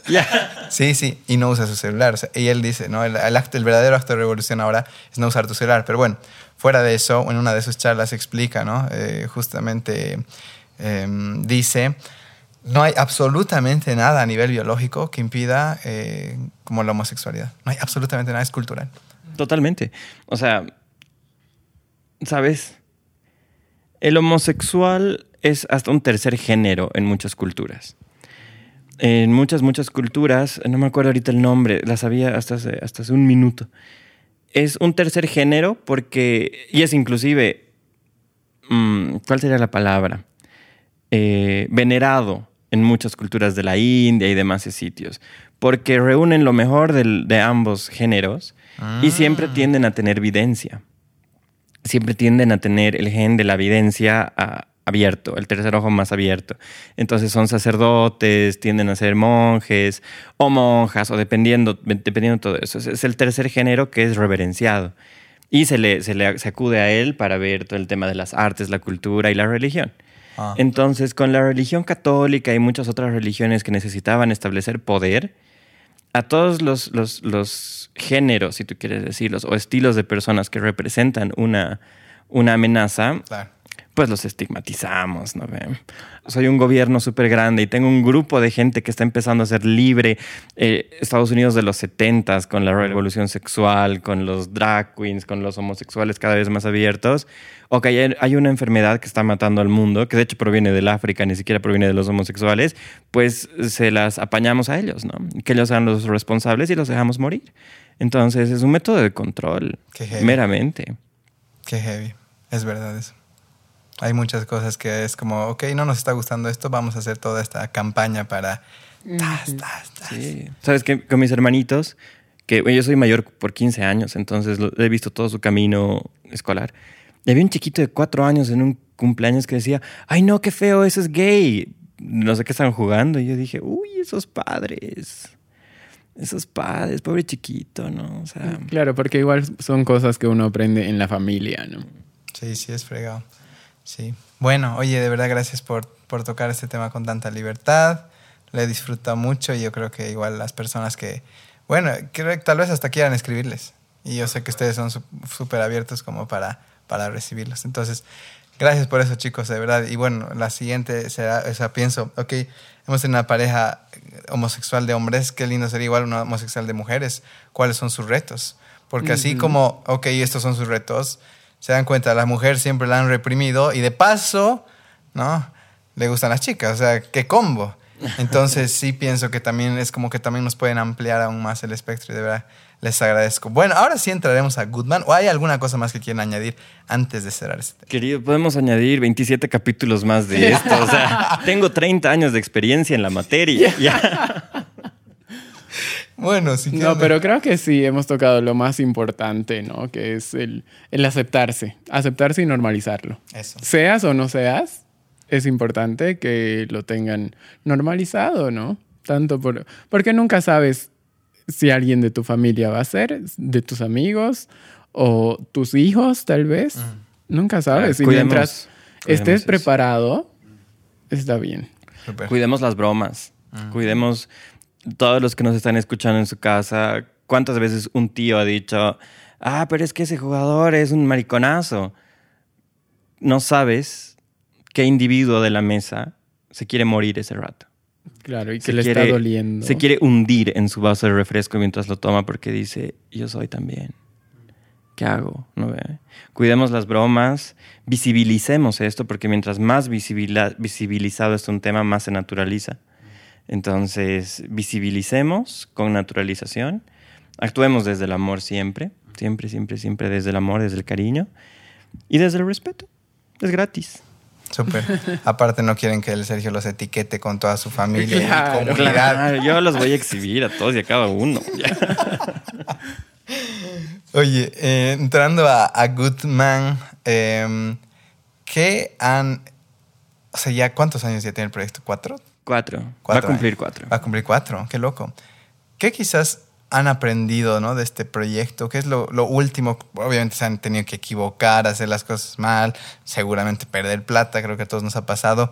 Pero hoy, ¿cuáles creen que son algunas lecciones valiosas que este proyecto les ha dado? Uy, ya, rompen llanto. ¿Sabes qué? El Goodman, porque muchos hablan de, de sus negocios como mi negocio, mi, mi fuente laboral. No, o sea, nosotros tenemos un micromercado, como contaba Rodri en un principio, que es el Goodman Markets. Es el Goodman. O sea, el Goodman es una tercera persona Sí, tiene personalidad. completa. Así es, es, es muy buena gente. Pero es bien simpática. Pero, ay, no sé, vos responde eso porque yo estoy nadando en el océano de recuerdos del Goodman intentando agarrar una manzana. No, o sea, obviamente. Él es comunicador social. y yo soy. Corporativo, por Ay, favor. corporativo. Gracias. y yo soy Licenciado en arquitectura. Entonces, un micromercado. Así. Sí, ¿De sí. dónde? ¿No? eh? Ah, no de sabíamos nada. O sea, sabíamos que queríamos hacer el micromercado porque el Sergio habla muy bien de eso, pero es un centro de donde se puede expandir hacia la sociedad. Todos van y hacen sus compras diarias, ¿no? A ver, voy a explicar Entonces- esa partecita. Te voy a cortar porque es bien bonita. Em, yo trabajaba con mis papás. Mis papás tienen una constructora y una empresa que vende artículos para la construcción. Ya. Entonces yo salgo, después de trabajar en este capítulo con, con el MAS, esos, esas tres semanas, digo ya, yo tengo full conocimiento y ganas de comer. Entonces, mami y papi, este es mi proyecto. O sea, yo les voy a ayudar con esto, estas van a ser mis funciones. Eh, esta es mi pretensión salarial, ¿no? Mi mamá, te la, de- te la corto a la mitad y, y estás saliendo beneficiado. Yo, ya bueno. Y sabes que era jugoso. Era un sueldo alto. Ahora, ahora, que he probado las mieles de la pobreza. Las mieles del emprendedor. Ya he dicho, uy, ¿cuánto ganaba?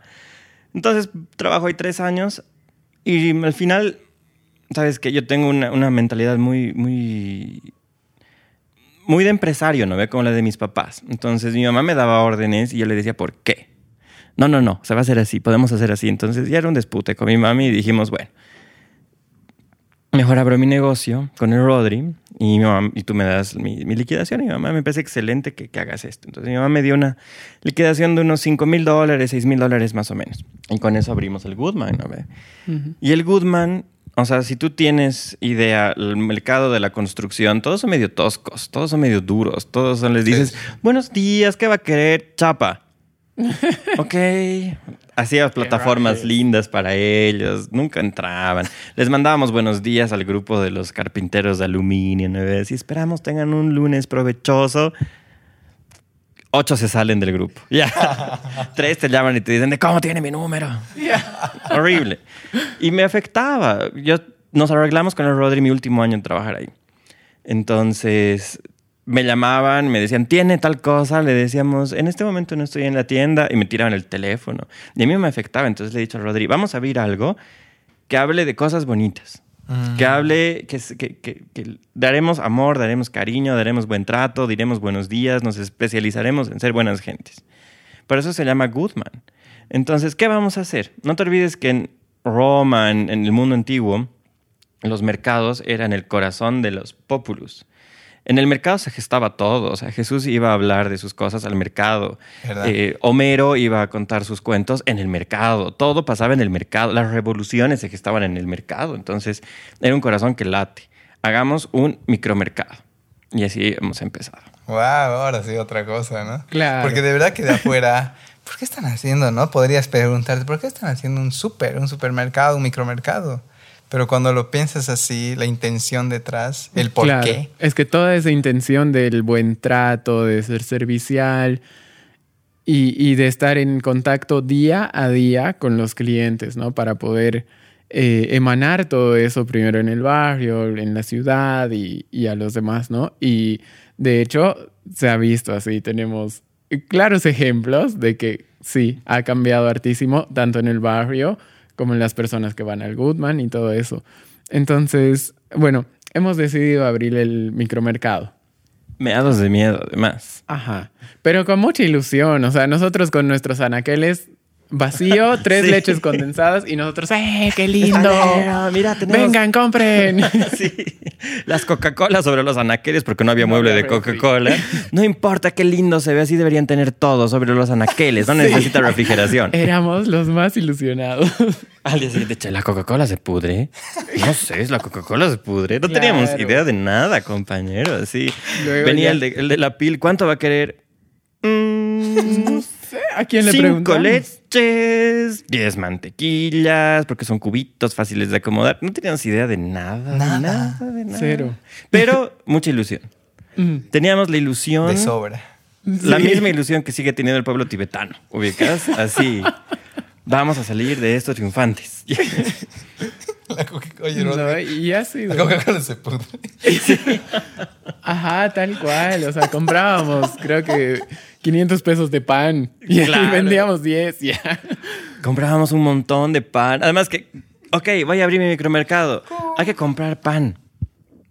¿Dónde se compra? ¿Dónde Claro. una O sea, tienda que compra pan compra íbamos pan? al súper a comprar para revender, ¿no? Oh, sí. O sea, realmente. En el ICE Norte creo que hay. Entonces eh, eh, íbamos buscando, así ya creo que tengo un número de un señor que hace pan, hace pan buenas, sí hago pan.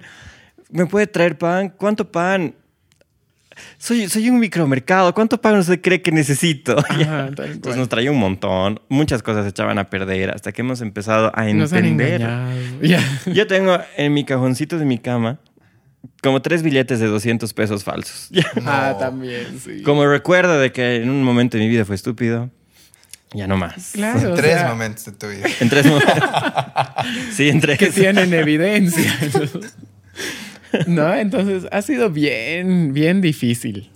O sea, el tema de la administración, inventario, porque hemos elegido un micromercado que tiene mil ítems. O sea, pucha, Mil che. ítems, cuatro tipos de aceite. Hay tantas cosas, tú no tienes idea. Tú entras a un micromercado. Vamos, esto lo vamos a hacer súper divertido. Ya. Vamos a hablar del micromercado. Todo el mundo conoce un micromercado, pero nadie sabe la ciencia y el arte que hay atrás del micromercado. Cómo realmente le- eh, están ahí los productos que tú estás viendo. Claro. Entonces nosotros decíamos, ya, venía el preventista de fino, ¿qué aceite va a querer? Aceite, ¿no? Ya, pero ¿qué tipo?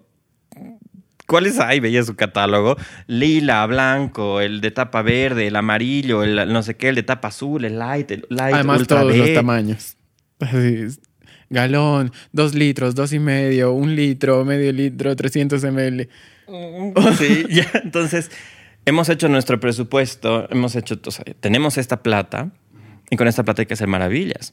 Entonces hemos comprado aceite, hemos comprado mucho. leche, hemos comprado Coca-Cola. Claro, sí, hoy en día 6 mil dólares para abrir un negocio es un chiste. O sea, 6 mil dólares es para inyectar un pequeño capital a tu negocio. Pero aún así lo hemos hecho, ¿no? Entonces hemos visto cosas, hemos, han- ha llegado todo y hemos dicho, esta cosa sigue vacía, güey. Ya, Ajá. ya hemos gastado toda nuestra plata y esta cosa sigue vacía. Más pan. Entonces, Ya sé, llenemos de pan. Y sabes qué, Em, yo hemos contratado un par de personas de lo más bellas. O sea, sabes que una de ellas ha ido escalando y actualmente es mi asistente personal, así, personal, personal, personal. Y la otra es la encargada de piso, ¿no? O sea, ella sabe que llega, que no llega, que todo. Entonces, Susan es mi, mi asistente personal y Evelyn es así la encargada de. ¿Sabes que Evelyn es un. Algún día te las voy a traer. Ya, para el podcast. Es muy interesante conocerlas. Pero hemos hecho eso. Y nos hemos dado cuenta que los hábitos de consumo de las personas es súper cretino con las mismas personas. O sea, todos quieren Coca-Cola, todos quieren el maltrato, porque entran, buenos días, hola, ubicas y se entran. Entonces, ellos Chapa. también eligen, eh, chapa, ellos también eligen el maltrato. Porque obviamente si tú tratas así a alguien, te va a tratar con las patas también. Claro. Y viven en un status quo de maltrato más maltrato y ya está. Entonces hemos cambiado eso. A las chicas, a través del ejemplo, les hemos transmitido el ser buen tipo, hablar bien con la gente, decir buenos días, no solamente buen día, sino qué tal es todo su día mientras le cobras. Todo bien, les siento algo resfriada, tengo este limoncito, que no sé qué. Y poco a poco hemos ido cambiando los hábitos. Al frente del Goodman están narcóticos. Y es súper cool eh, porque al principio, o sea, todos son policías, ¿no? Mujeres y hombres policías. Entraban y decían, eh, papel, digamos, porque querían eh, servilletas, pero para ellos era más fácil comprar un rollo de papel higiénico multiuso. Entonces, El rosadito. tenemos este, este, este, este, este, este, este, ah, este. Y poco a poco ya iban servilletas, o poco a poco ya iban extracto de aloe vera, ¿no ve? Llegan al Goodman y se distienden. Cambian. Cambian su postura, porque saben que no van a ser ni gritados, ni maltratados, ni juzgados. Van a ser asesorados, bien tratados, y al mismo tiempo, tiene sed, gusta agüita, ¿qué le puedo ayudar? Y somos un micromercado. No somos una tienda que vende perfumes eh, franceses, ubicas. Pero sí te damos ese trato. de que- Claro, y eso ha sido bastante lindo porque nosotros sin saber cómo funcionaba el micromercado, ¿no? teníamos la idea de cambiar a la sociedad, o sea, de emanar el buen trato y, y la conciencia y la ecología y el cuidado del planeta y todo eso sin saber nada. Pero esa era la idea, ¿no? Entonces, siendo así perseverantes con esa idea y, y ya obviamente en el camino igual ir aprendiendo cuánto pan pedir, cada cuánto ¿Cuánto se hacer las cosas.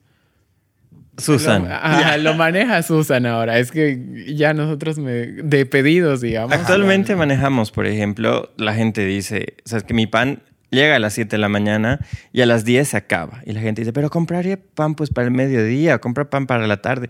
No, señor, no, señora.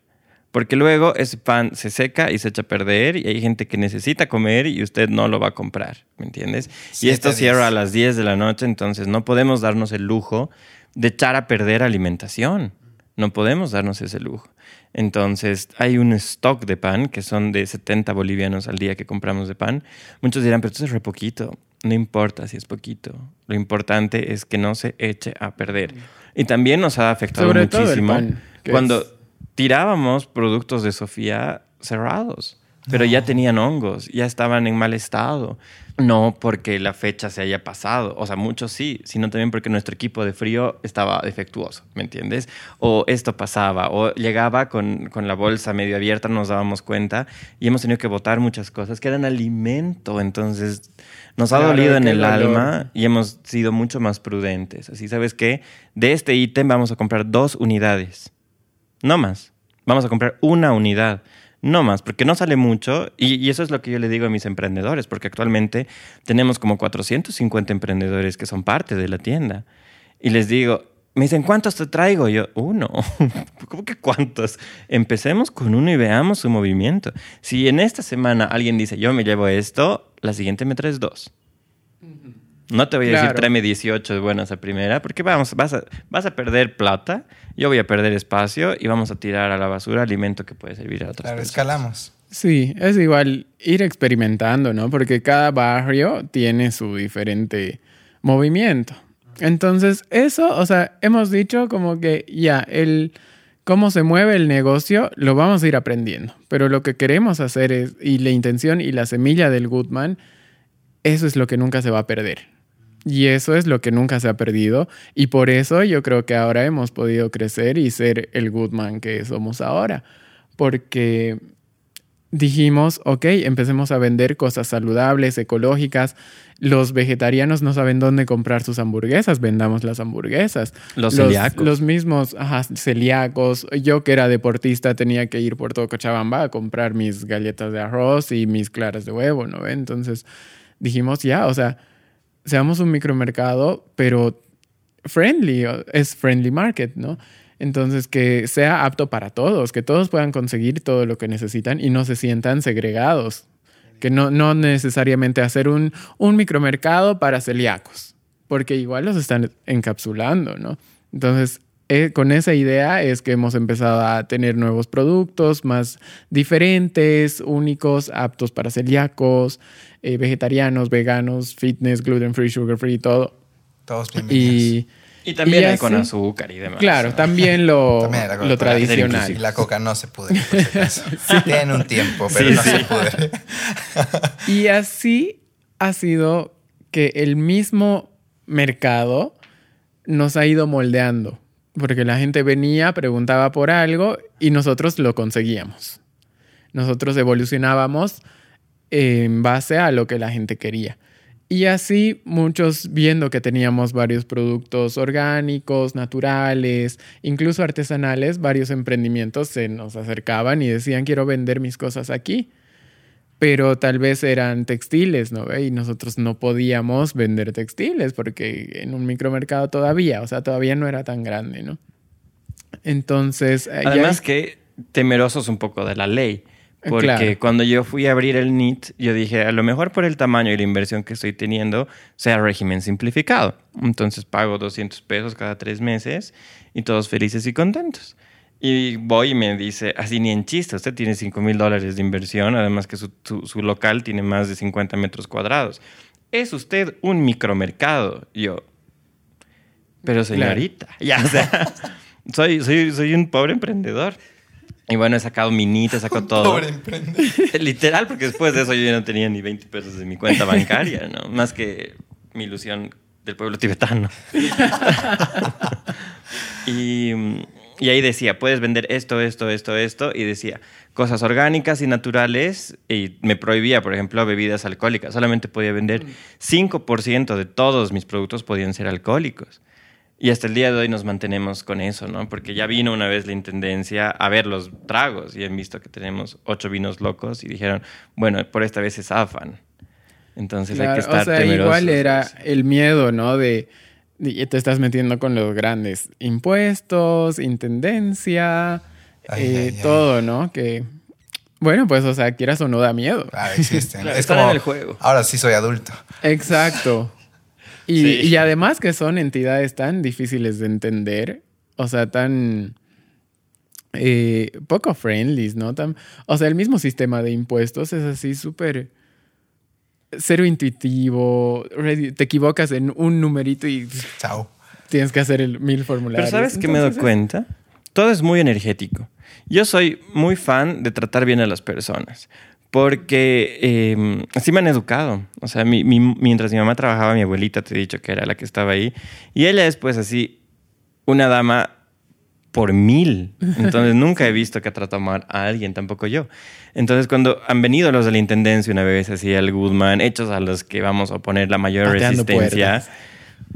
Ha sido, ¿qué tal, señor intendente? Díganos en qué le podemos ayudar. ¿Estos productos usted considera que están mal?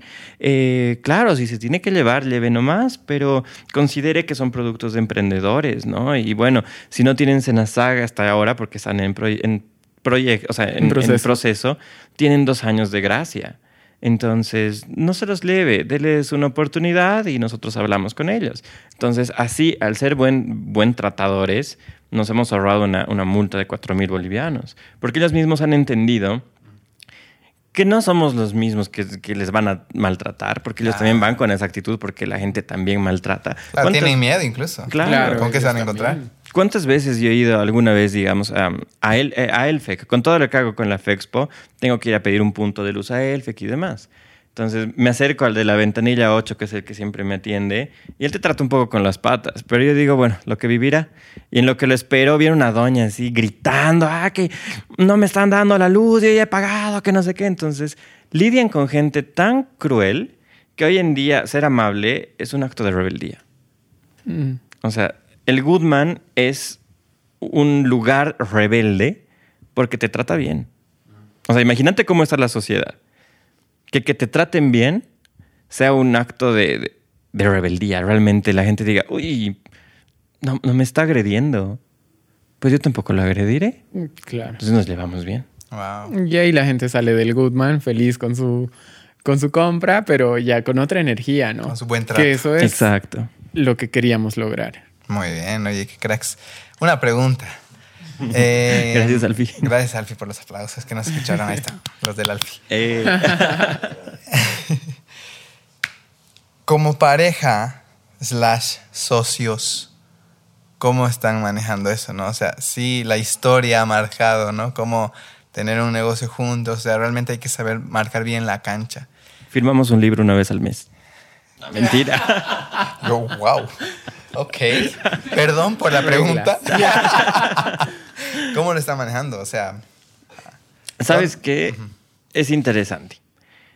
Eh, voy a contar una parte oscura de nuestra vida. Claro, claro. Eh, ¿Sabes qué? El Goodman eh, ha existido, estaba ahí siendo. El Rodri hemos tenido unos cuantos problemas y nos hemos alejado.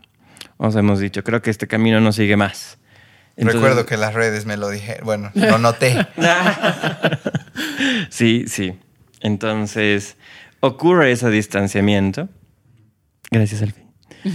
Ocur- ocurre eso y lo que, lo que pasa es que el Rodri me dice, por ejemplo, sabes que yo también he sido parte del Goodman.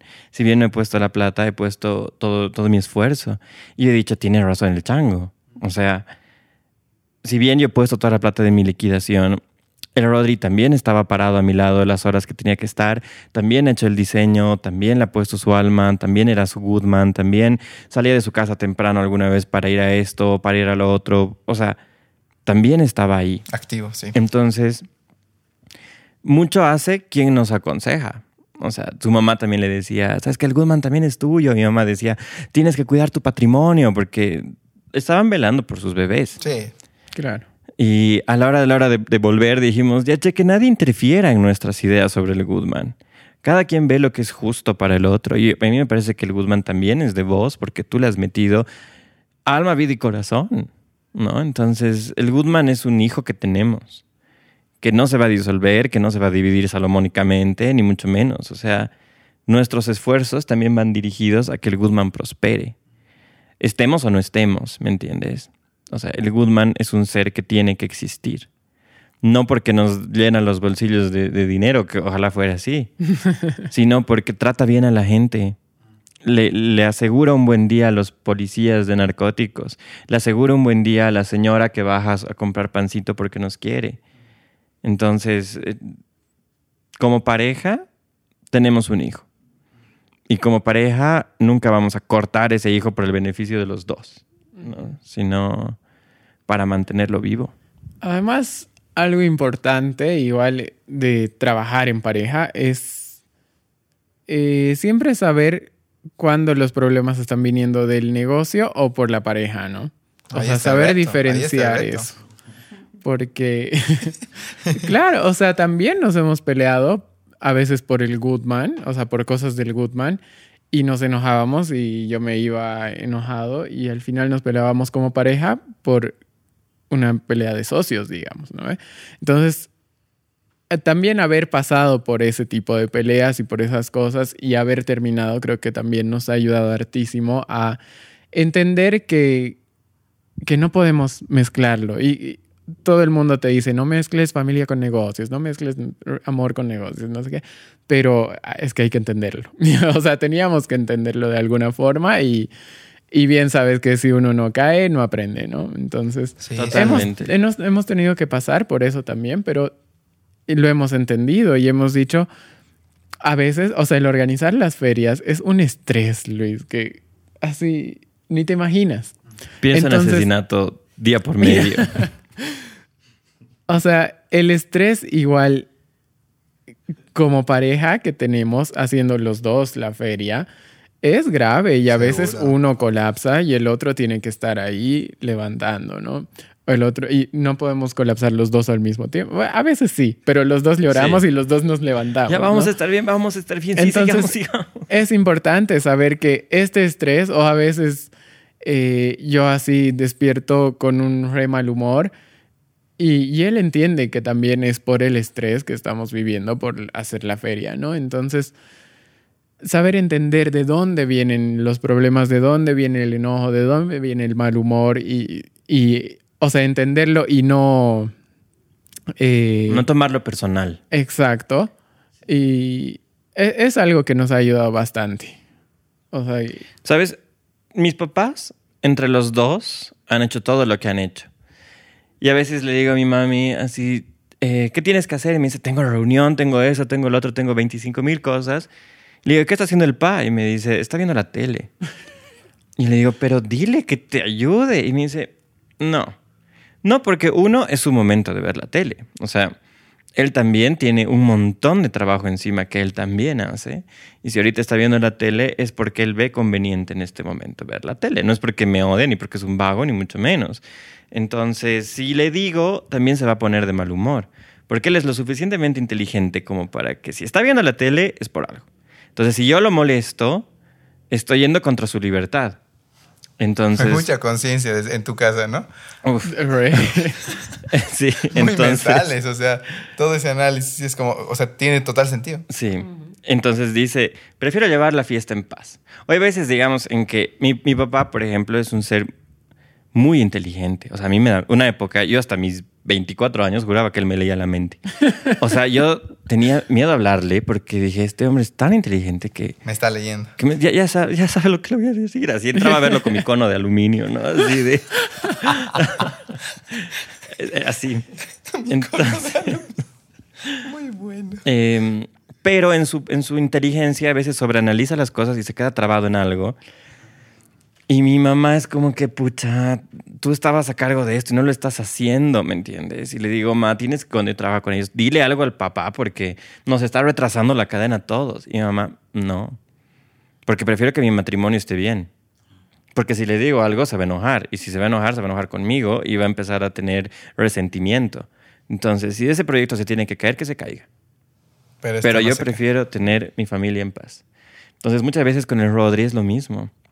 A veces es como que tenemos tantas cosas que hacer y él tiene otras cosas que, ¿sabes que Yo le he dicho desde un principio y siempre, a mí me encanta todo lo que tú haces, pero no te voy a exigir resultados porque yo prefiero estar juntos y felices y contentos. Así el proyecto se caiga, no importa. Vamos a estar felices y contentos.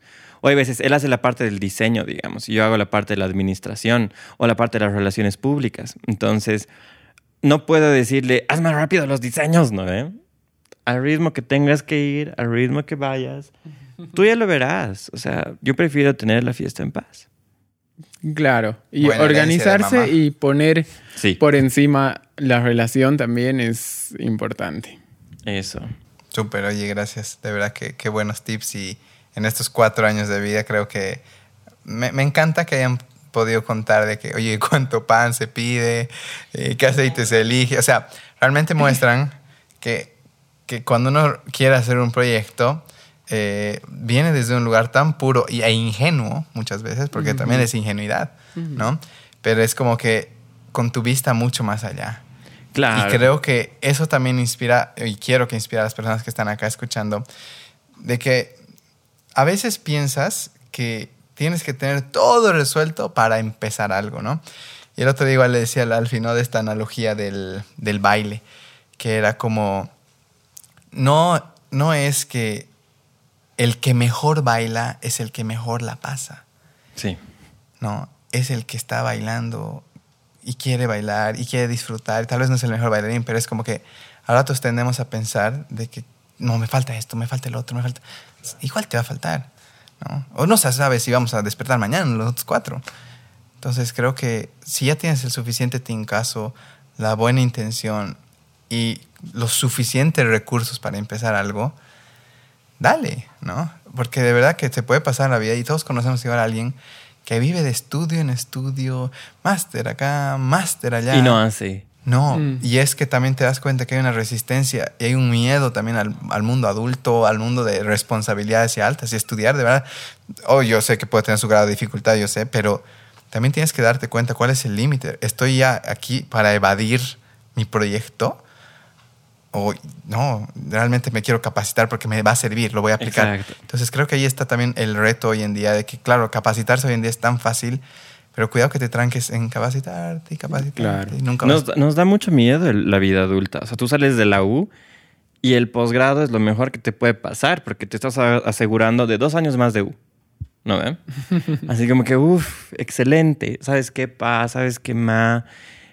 Tengo que pasar este posgrado porque me va a ayudar a conseguir mejores oportunidades laborales, lo, que, lo cual lo va a hacer. O sea, obviamente si tú vas a postularte a una empresa, van a ver el currículum y van a decir, bueno, este es licenciado y este tiene un Master in Business Administration full time.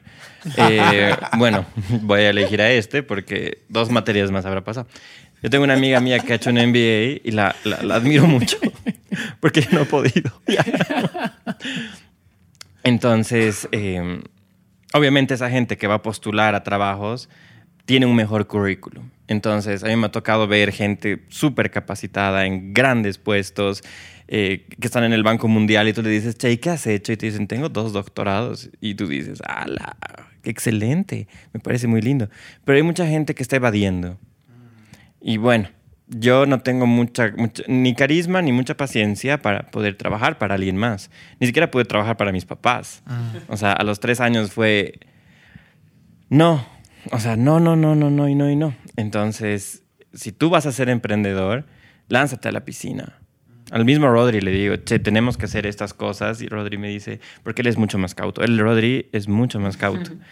Eh, yo soy mucho más pasional. Eh, pero haremos, esto se puede hacer así, lo podemos mover así, podemos hacer esto. Sí, pero va a dar, que no va a dar. Le digo, aunque no dé, tú y yo nos lanzamos. Todo lo que hemos hecho, lo hemos hecho pensando en si no iba a dar, si iba a dar. No, nos hemos lanzado porque sí. Entonces, si no da, excelente. Ya tienes una, un- un- una experiencia. Y si da, fenomenal. Eso fue lo, lo- del cóctel de la Expo Inversa que has venido. Y nos has acompañado, has visto que había mucha gente y demás. Y era un proyecto al cual empezamos a apostar así. ¿Será que da? ¿Será que no da? Ya, yo, yo quiero creer que sí da. Y dio. ¿No ve? Entonces hay que lanzarnos, hay que ser, hay que ser doers. La única manera de probar, o sea, antes de que, de que falles en tu cabeza, falla en la vida, ¿no? Claro. Y creo que eso es algo que a veces alguien falló en su cabeza y, y bueno, dijo, bueno, más bien no hice nada, pero en realidad, si fallaste en tu cabeza, es como que lo peor falla que puedes tener. Y lo mismo pasa con las relaciones, ¿no? O sea, te pones a pensar, ¿y si da, y si no da? No, pues, o sea, siempre está eso.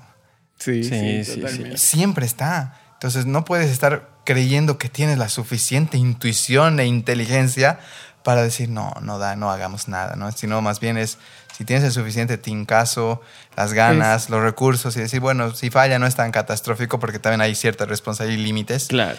Es como, bueno, vamos a ver qué pasa, hay que experimentar. Y, Además, hacer las cosas con, con amor, ¿no? Con cariño.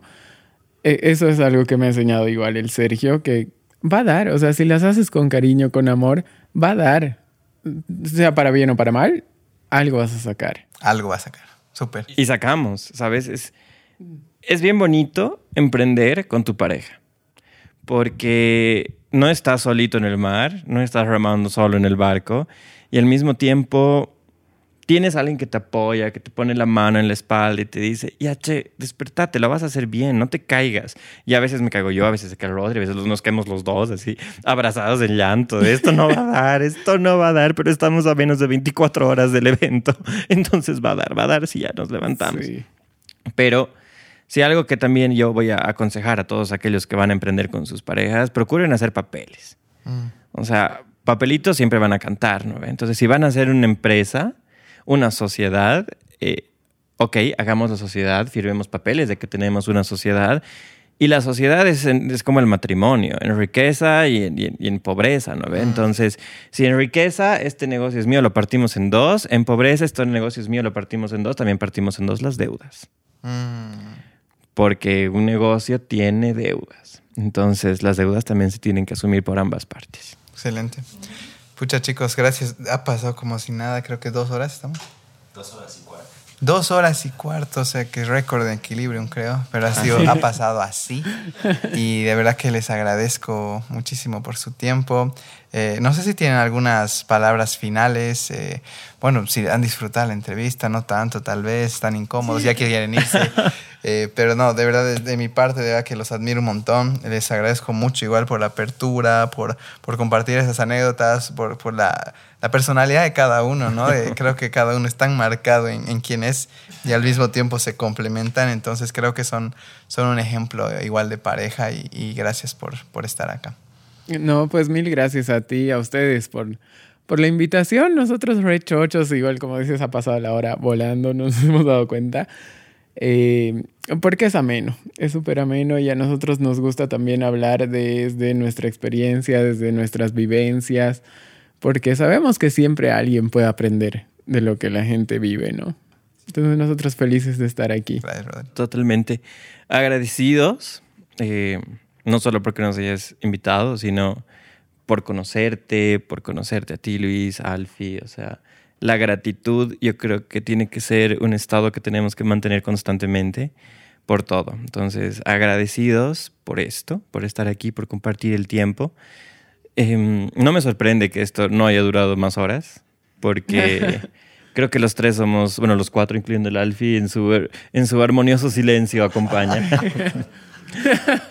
Em, cuando, cuando algo es así de bonito, tiende a durar un, a durar un montón. Entonces, somos súper amenos los, los cuatro. Me gusta la vibra, me gusta el tema. Entonces, si algo tengo que decirles a las personas que nos están escuchando es que, es que lo hagan. Lo hagan. Si tienen que salir del closet, salgan del closet. Si tienen que cuestionarse, cuestionense. Si tienen que emprender, emprendan. Si se tienen que separar, sepárense. Si se tienen que unir, únanse. Pero no hay nada más terrible que quedarnos estáticos en el tiempo. Entonces, si tiene que ser, será. Y va a ser si lo hacemos.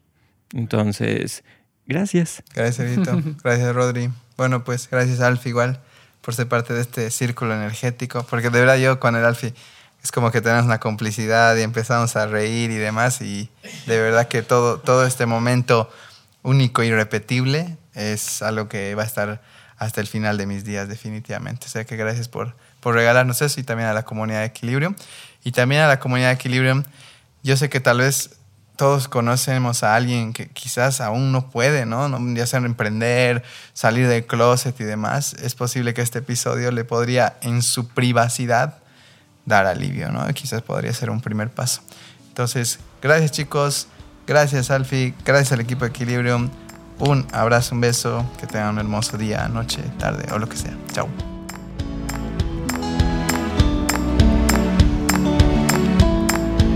Muchísimas gracias por haber escuchado Equilibrium. Si has llegado hasta acá, seguramente el episodio te ha encantado y te pedimos que lo compartas en tus stories para que amigos y familia también lo puedan escuchar. No olvides etiquetarnos para conocerte. También nos ayuda mucho que califiques el podcast en Spotify y Apple Podcast. Antes de decir adiós, te invitamos a leer fantásticos libros en nuestro club de lectura, a fortalecer tu cuerpo y mente practicando yoga con nosotros y también a conocer más de ti mismo a través de nuestros nuevos workshops. Toda la información de las actividades en comunidad las encontrarás en la descripción del episodio o en nuestras redes sociales. Este episodio fue grabado y editado por nuestro querido Alfie y la relajante música compuesta por J. Cocaterán.